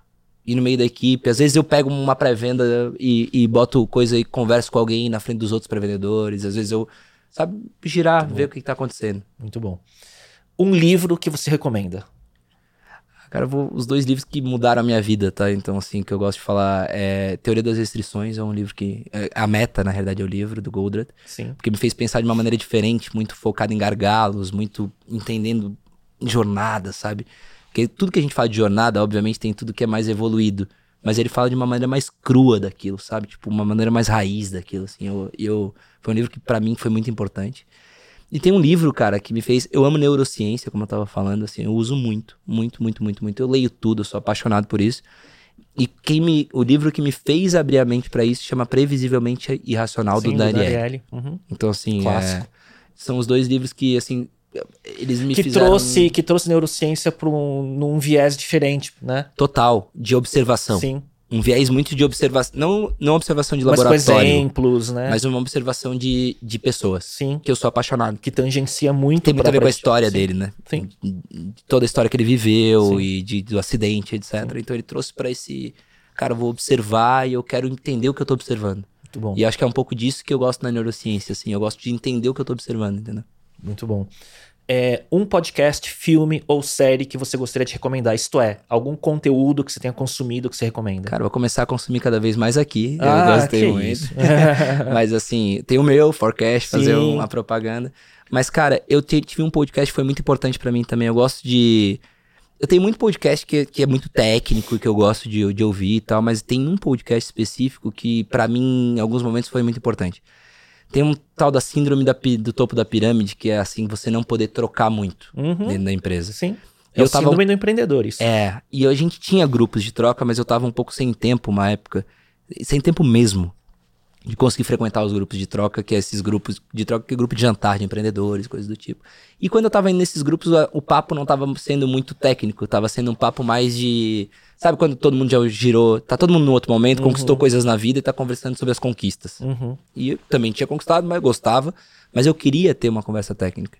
E aí o Playbook das telas foi um podcast ah, que me ajudou muito. Muito bom. É, porque ele entrevistava e eu acho que o Rigonati e o Chalfon, eles são Não, caras que... Aprofundam, né? Aprofundam, ah. então assim... E tu começava a ver que as dores técnicas, que eu acho que tem muito isso, assim, tu acha que a dor técnica é só tua. Tu fala assim, caraca, velho, como é que eu entrei nessa é, roubada? Eu acho que tira um pouco da angústia quando você vê que a sua dor não é só sua. É, né? é. é. Eu acho que ali eles tratam algumas dores técnicas. E voltaram maneira... agora, né? Temporada. Uma não, temporada... não tô é, sabendo. Acho que voltaram uma temporada nova recentemente. o, o Rigonati, quando a gente começou com as telas, descobri que. Até essa camiseta é Gargalos que tá aqui, é. né? Então, assim, a camiseta. Um aluno do G4 fez com umas frases minhas, mas enfim. é. O, o Rigonati, eu descobri que ele também é um cara que ama Goldratt e falava de teoria das restrições aplicada em venda. E foi um dos pontos de conexão que nossa. legal. Assim. É, o Rigonati é uma é, uma, um, uma lenda. Uma, um cara, um Yoda. e era guitarrista. Olha aí, viu? Você sabia disso? Nada de pagode, Você cara. sabia? Sabia. Ah, guitarrista, metaleiro, Rapaz, cabeludo. Ele era cabeludo. Essa época, na, nas telas não pode, né? Eu quase entrei nas telas, mas eu tinha cabelo, aí não deixaram. mas, é verdade, ele, Daniel. o, mas o, o Rigonati, eu dei uma vez uma entrevista para ele puxar o fone que eu participei, eu, eu, fiz três vezes o Astela Playbook. É, que teve, acho que eles chamaram de novo alguns que foram mais requisitados, sei lá, não sei bem. NPS bom pra variar, né? É, foi bom, é, exato. Mas enfim, é, uma vez eu dei um que foi dentro do Morumbi, num estúdio, que era, pelo que eu entendi, um estúdio que eles gravavam, pá, que, ah, de, que de música. É, legal. bem legal. Esse, é, acho que tanto ele como o Chalfon são, são São Paulino. Eu também sou. É. É, doente, é. assim. Mas é bom, tá feliz, né, cara? Ganhou a Copa feliz, do Brasil. Tá feliz, tá Palmeiras perdeu Fico ontem, feliz pelo amigo. É bom ver os, os, os... Queria que tivesse ganho também, que o Elinho é meu amigaço, o Pagota é meu amigaço, tá tudo, tudo palmeirense, cara. Eu gosto de ver os amigos felizes, cara. o único que eu não gosto é o Colorado, né? Porque daí, pô, eu sou ah, gremista. É, é, porque daí é o concorrente direto. É, lá. aí eu. Mas às vezes eu torço. Se for contra a Argentina, tenho... se fosse contra o Boca, eu tinha torcido pro Inter também. Eu sou torcedor bem. Eu vou te dar uma dica de um podcast se você não conhece. Você já viu Huberman Lab? Não. Puta, o maior, neuro, o maior podcast de neurociência do mundo. Pô, me passa ele Andrew depois. Huberman, ele tem. Você vai pirar nesse podcast, que é o maior podcast do tema no mundo, que ele traz isso pro dia a dia de como você usa neurociência Quero muito. é, para pro seu dia a dia, para você dormir melhor, para você é, ter melhor performance cognitiva, comportamento. Cara, eu quero muito. animal. E a neurociência, ela, ela me ajudou pessoalmente mesmo, assim, porque eu cuidava muito mal do meu sono, eu cuidava muito mal do, do- dos meus fatores fisiológicos. E eu comecei a entender que parte daqueles hábitos que eu não conseguia criar é porque basicamente meu cérebro sempre reservava energia por causa do meu fator fisiológico estava uma merda. Sim. Então, assim, a neurociência eu comecei a cuidar, não que eu seja um grande exemplo que cuida do fator fisiológico, mas dormir melhor. Eu comecei a comer um pouco melhor, Sim. voltar a fazer esporte, que era uma coisa que, pô, eu era esportista antigamente. Então, pra mim, eu sentia muito não estar fazendo. E para mim tem muito também de entender de controlar estímulo, porque senão eu perco deep focus e aí começa a ficar superficial em tudo. Total. Então, às vezes tem momentos que eu, eu tô sempre, meu celular tá sempre é, no silencioso, modo é, é, é, do not disturb, enfim. Eu tenho muito isso, Ah. tá? Então, por exemplo, assim, se eu tenho que focar muito em alguma coisa. Primeiro, eu- como eu trabalho com telas, eu, eu não abro tela de WhatsApp Notificações, no então. meu, e nem Instagram no meu, senão eu sei que eu vou entrar num universo paralelo. Sim, e não sai mais, né? É. E se eu tenho que focar muito, muito, muito, eu tenho uma gavetinha ali do lado da minha. Boto o celular dentro da gaveta. Que é pra não Exato, ter exato. chance de eu pegar esse É, celular. isso é técnica. Você tem que tirar ah, o que pode te tirar do, do seu. te dar o estímulo errado, né? E autoconhecimento, né, Sim. cara? Saber das tuas limitações, saber que tu, Sim. que tu cede a algumas coisas e criar mecanismos pra não ceder. Eu sou assim. É, eu também. Penúltima pergunta. Um app não óbvio que você usa com frequência. O que, que se tipo, você nas suas telas do celular? Qual aplicativo que não é WhatsApp, redes sociais, que você, que você usa? muito boa a pergunta, tio. Cara, eu- eu tô usando o Notion agora, porque eu tenho que aprovar conteúdo lá pro pessoal do G4. Olha e, só, e o workflow tá lá. e tem sido legal, assim, tipo, a experiência para isso tem sido interessante. E, cara, não é jabá, tá? Eu vou fazer. fa- Eu, eu tenho muito medo de fazer algumas coisas assim, porque no passado eu já fiz e. Né? Mas não é jabá mesmo. Eu tô muito viciado em, em AI. E comprei a Magic, então pode ser outro quem tiver, mas eu, Theo, uso muito a Magic porque eu que eu comecei a ver com para ter eficiência. Então, por exemplo, meu time faz muita pergunta para mim. E eu comecei a criar um ambiente de conhecimento para essas perguntas. Então, por exemplo, ah, ao invés de eu ter que ficar respondendo todo mundo, a pergunta superficial eles já fazem direto pro meu robô na Magic, E você assim. tem a base, quer dizer, você alimentou com dados da- dessa, dessas respostas e aí É. eles vão interagindo É que a Magic, o grande ponto dela é isso. Então eu pego e eu vou, por exemplo, assim, eu vou respondendo por áudio. Eu tô passando meus cachorros, tô dizendo, olha, quando me perguntam isso, eu respondo isso, isso e isso. Quando me perguntam, pego esse nosso podcast e vou subir lá, subir meus livros. Então ele cria um, um meu. Vai, eu vou fazer um coisa. Se alguém quiser usar o meu, que é o que, que usa, vai lá e me pede no, no Instagram que eu mando, tá? Legal. Eu crio um, eu criei um meu, que é- tem um pra fora da Exact Sim. e tem um pra dentro da Exact, que são dentro da Exact a gente usa, por exemplo, pro meu pro meu pessoal de atendimento. Ah, parte técnica, a gente pegou o nosso Fresh Desk, subiu no no Criou no- a base na lá. base Aham. e ele responde tudo, cara. Então o cara tá atendendo a como é que vocês integram? Como é que eu faço pra integrar com fulano? Pum pum pum, faz essa pergunta, ele já responde na hora. Então é, é um app que eu tenho usado muito porque eu fico alimentando, como você Sim. perguntou disso especificamente, Sim, eu fico sim. alimentando ele o tempo todo. É, e tem isso, né? Se você não tem o dado, Não. não, tem, enfim. Como tudo, né, cara, hoje em dia. Então, assim, eu, eu gosto de falar, se o dado for ruim, eu vou te dar um exemplo, tá? Eu subi meu primeiro livro também, que eu não escrevi sozinho. E ele mostra de onde veio a resposta, né? De onde que ele tirou, com que trechos ele formulou uma Aham. resposta. Então, eu, eu, eu falei assim, cara, eu perguntei um negócio ele citou o nome de um concorrente da RD que eu não queria que tivesse sido citado, vamos dizer assim, naquela resposta específica. É, além da RD. E aí eu falei assim, putz, isso aqui não pode pro... O que que eu fiz aqui? Eu, aonde? Pô, nunca, nunca lembro de ter falado isso pra ele. E aí eu fui lá e ver de onde ele tirou. No meu primeiro livro eu não escrevi sozinho.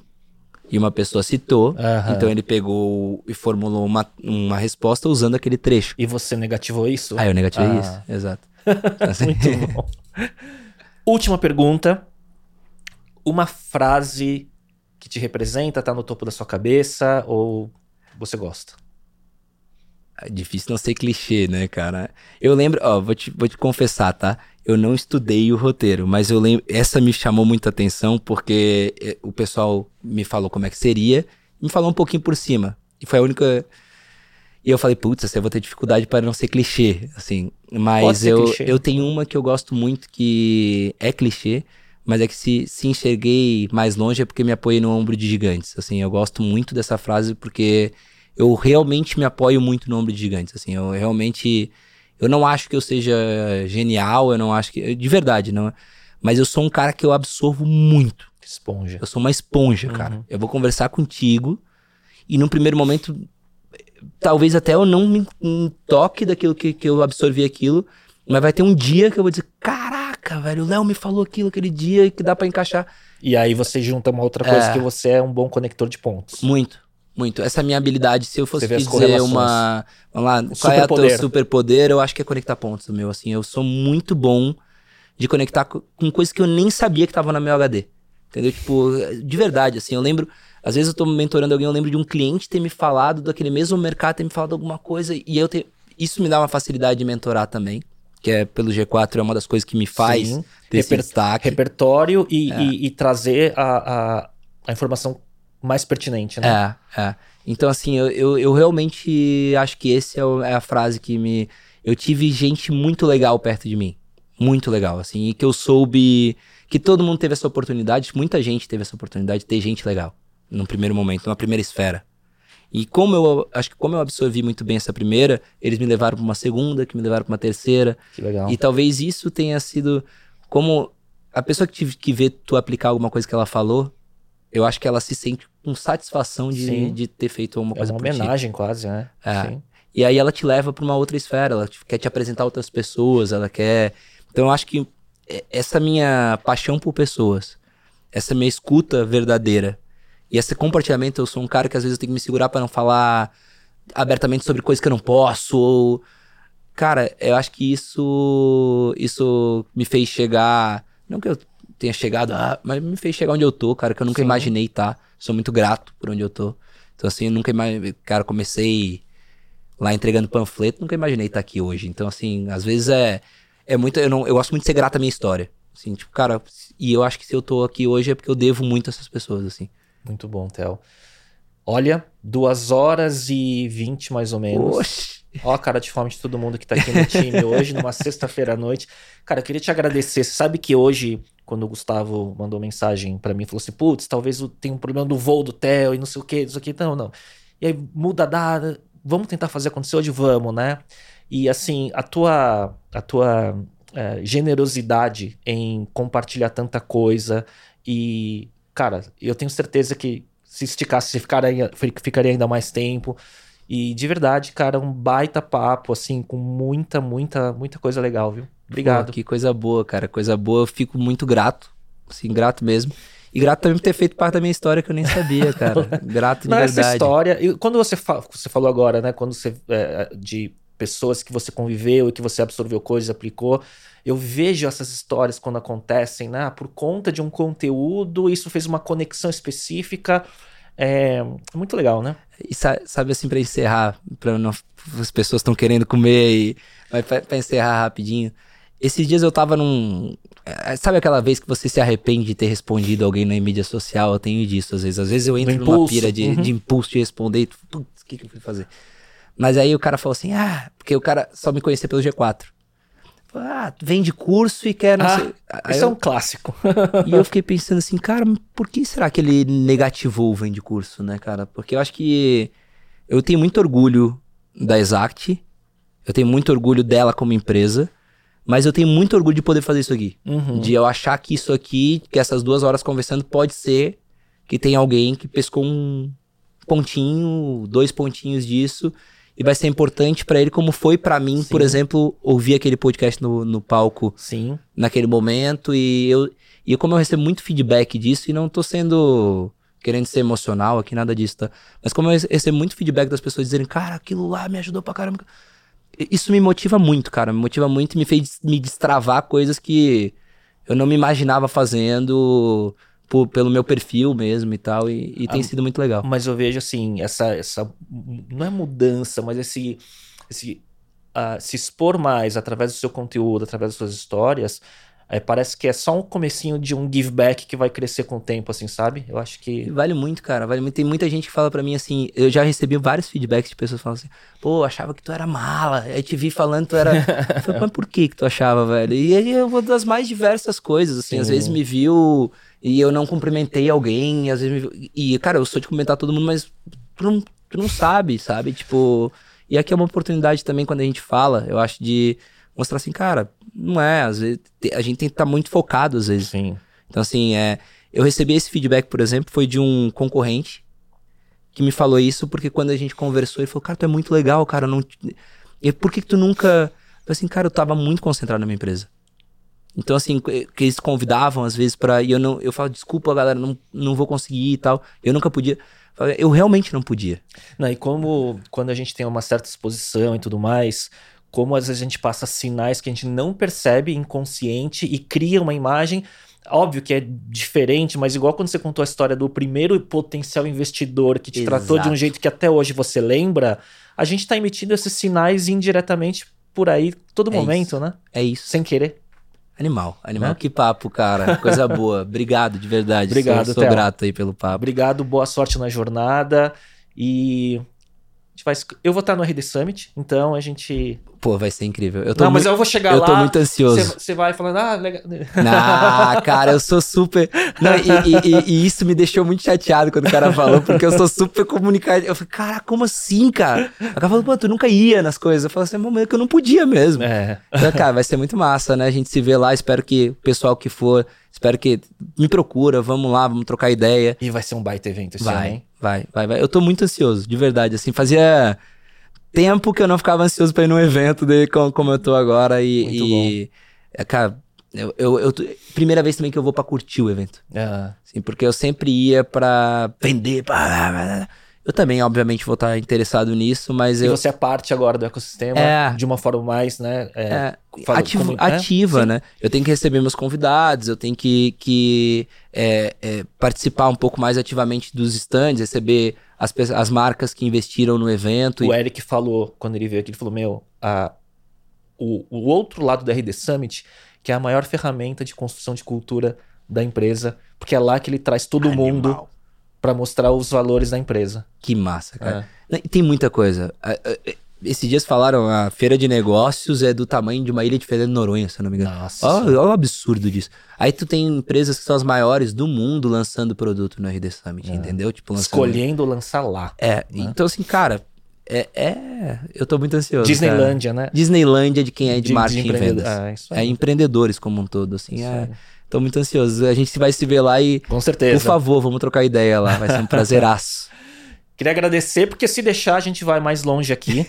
Tem aqui, temos uma, hoje uma mini plateia aqui também. Mas agradecer a todo mundo que acompanha mais o episódio. Duas horas e meia, mais ou menos. A gente volta no próximo. Tchau, tchau.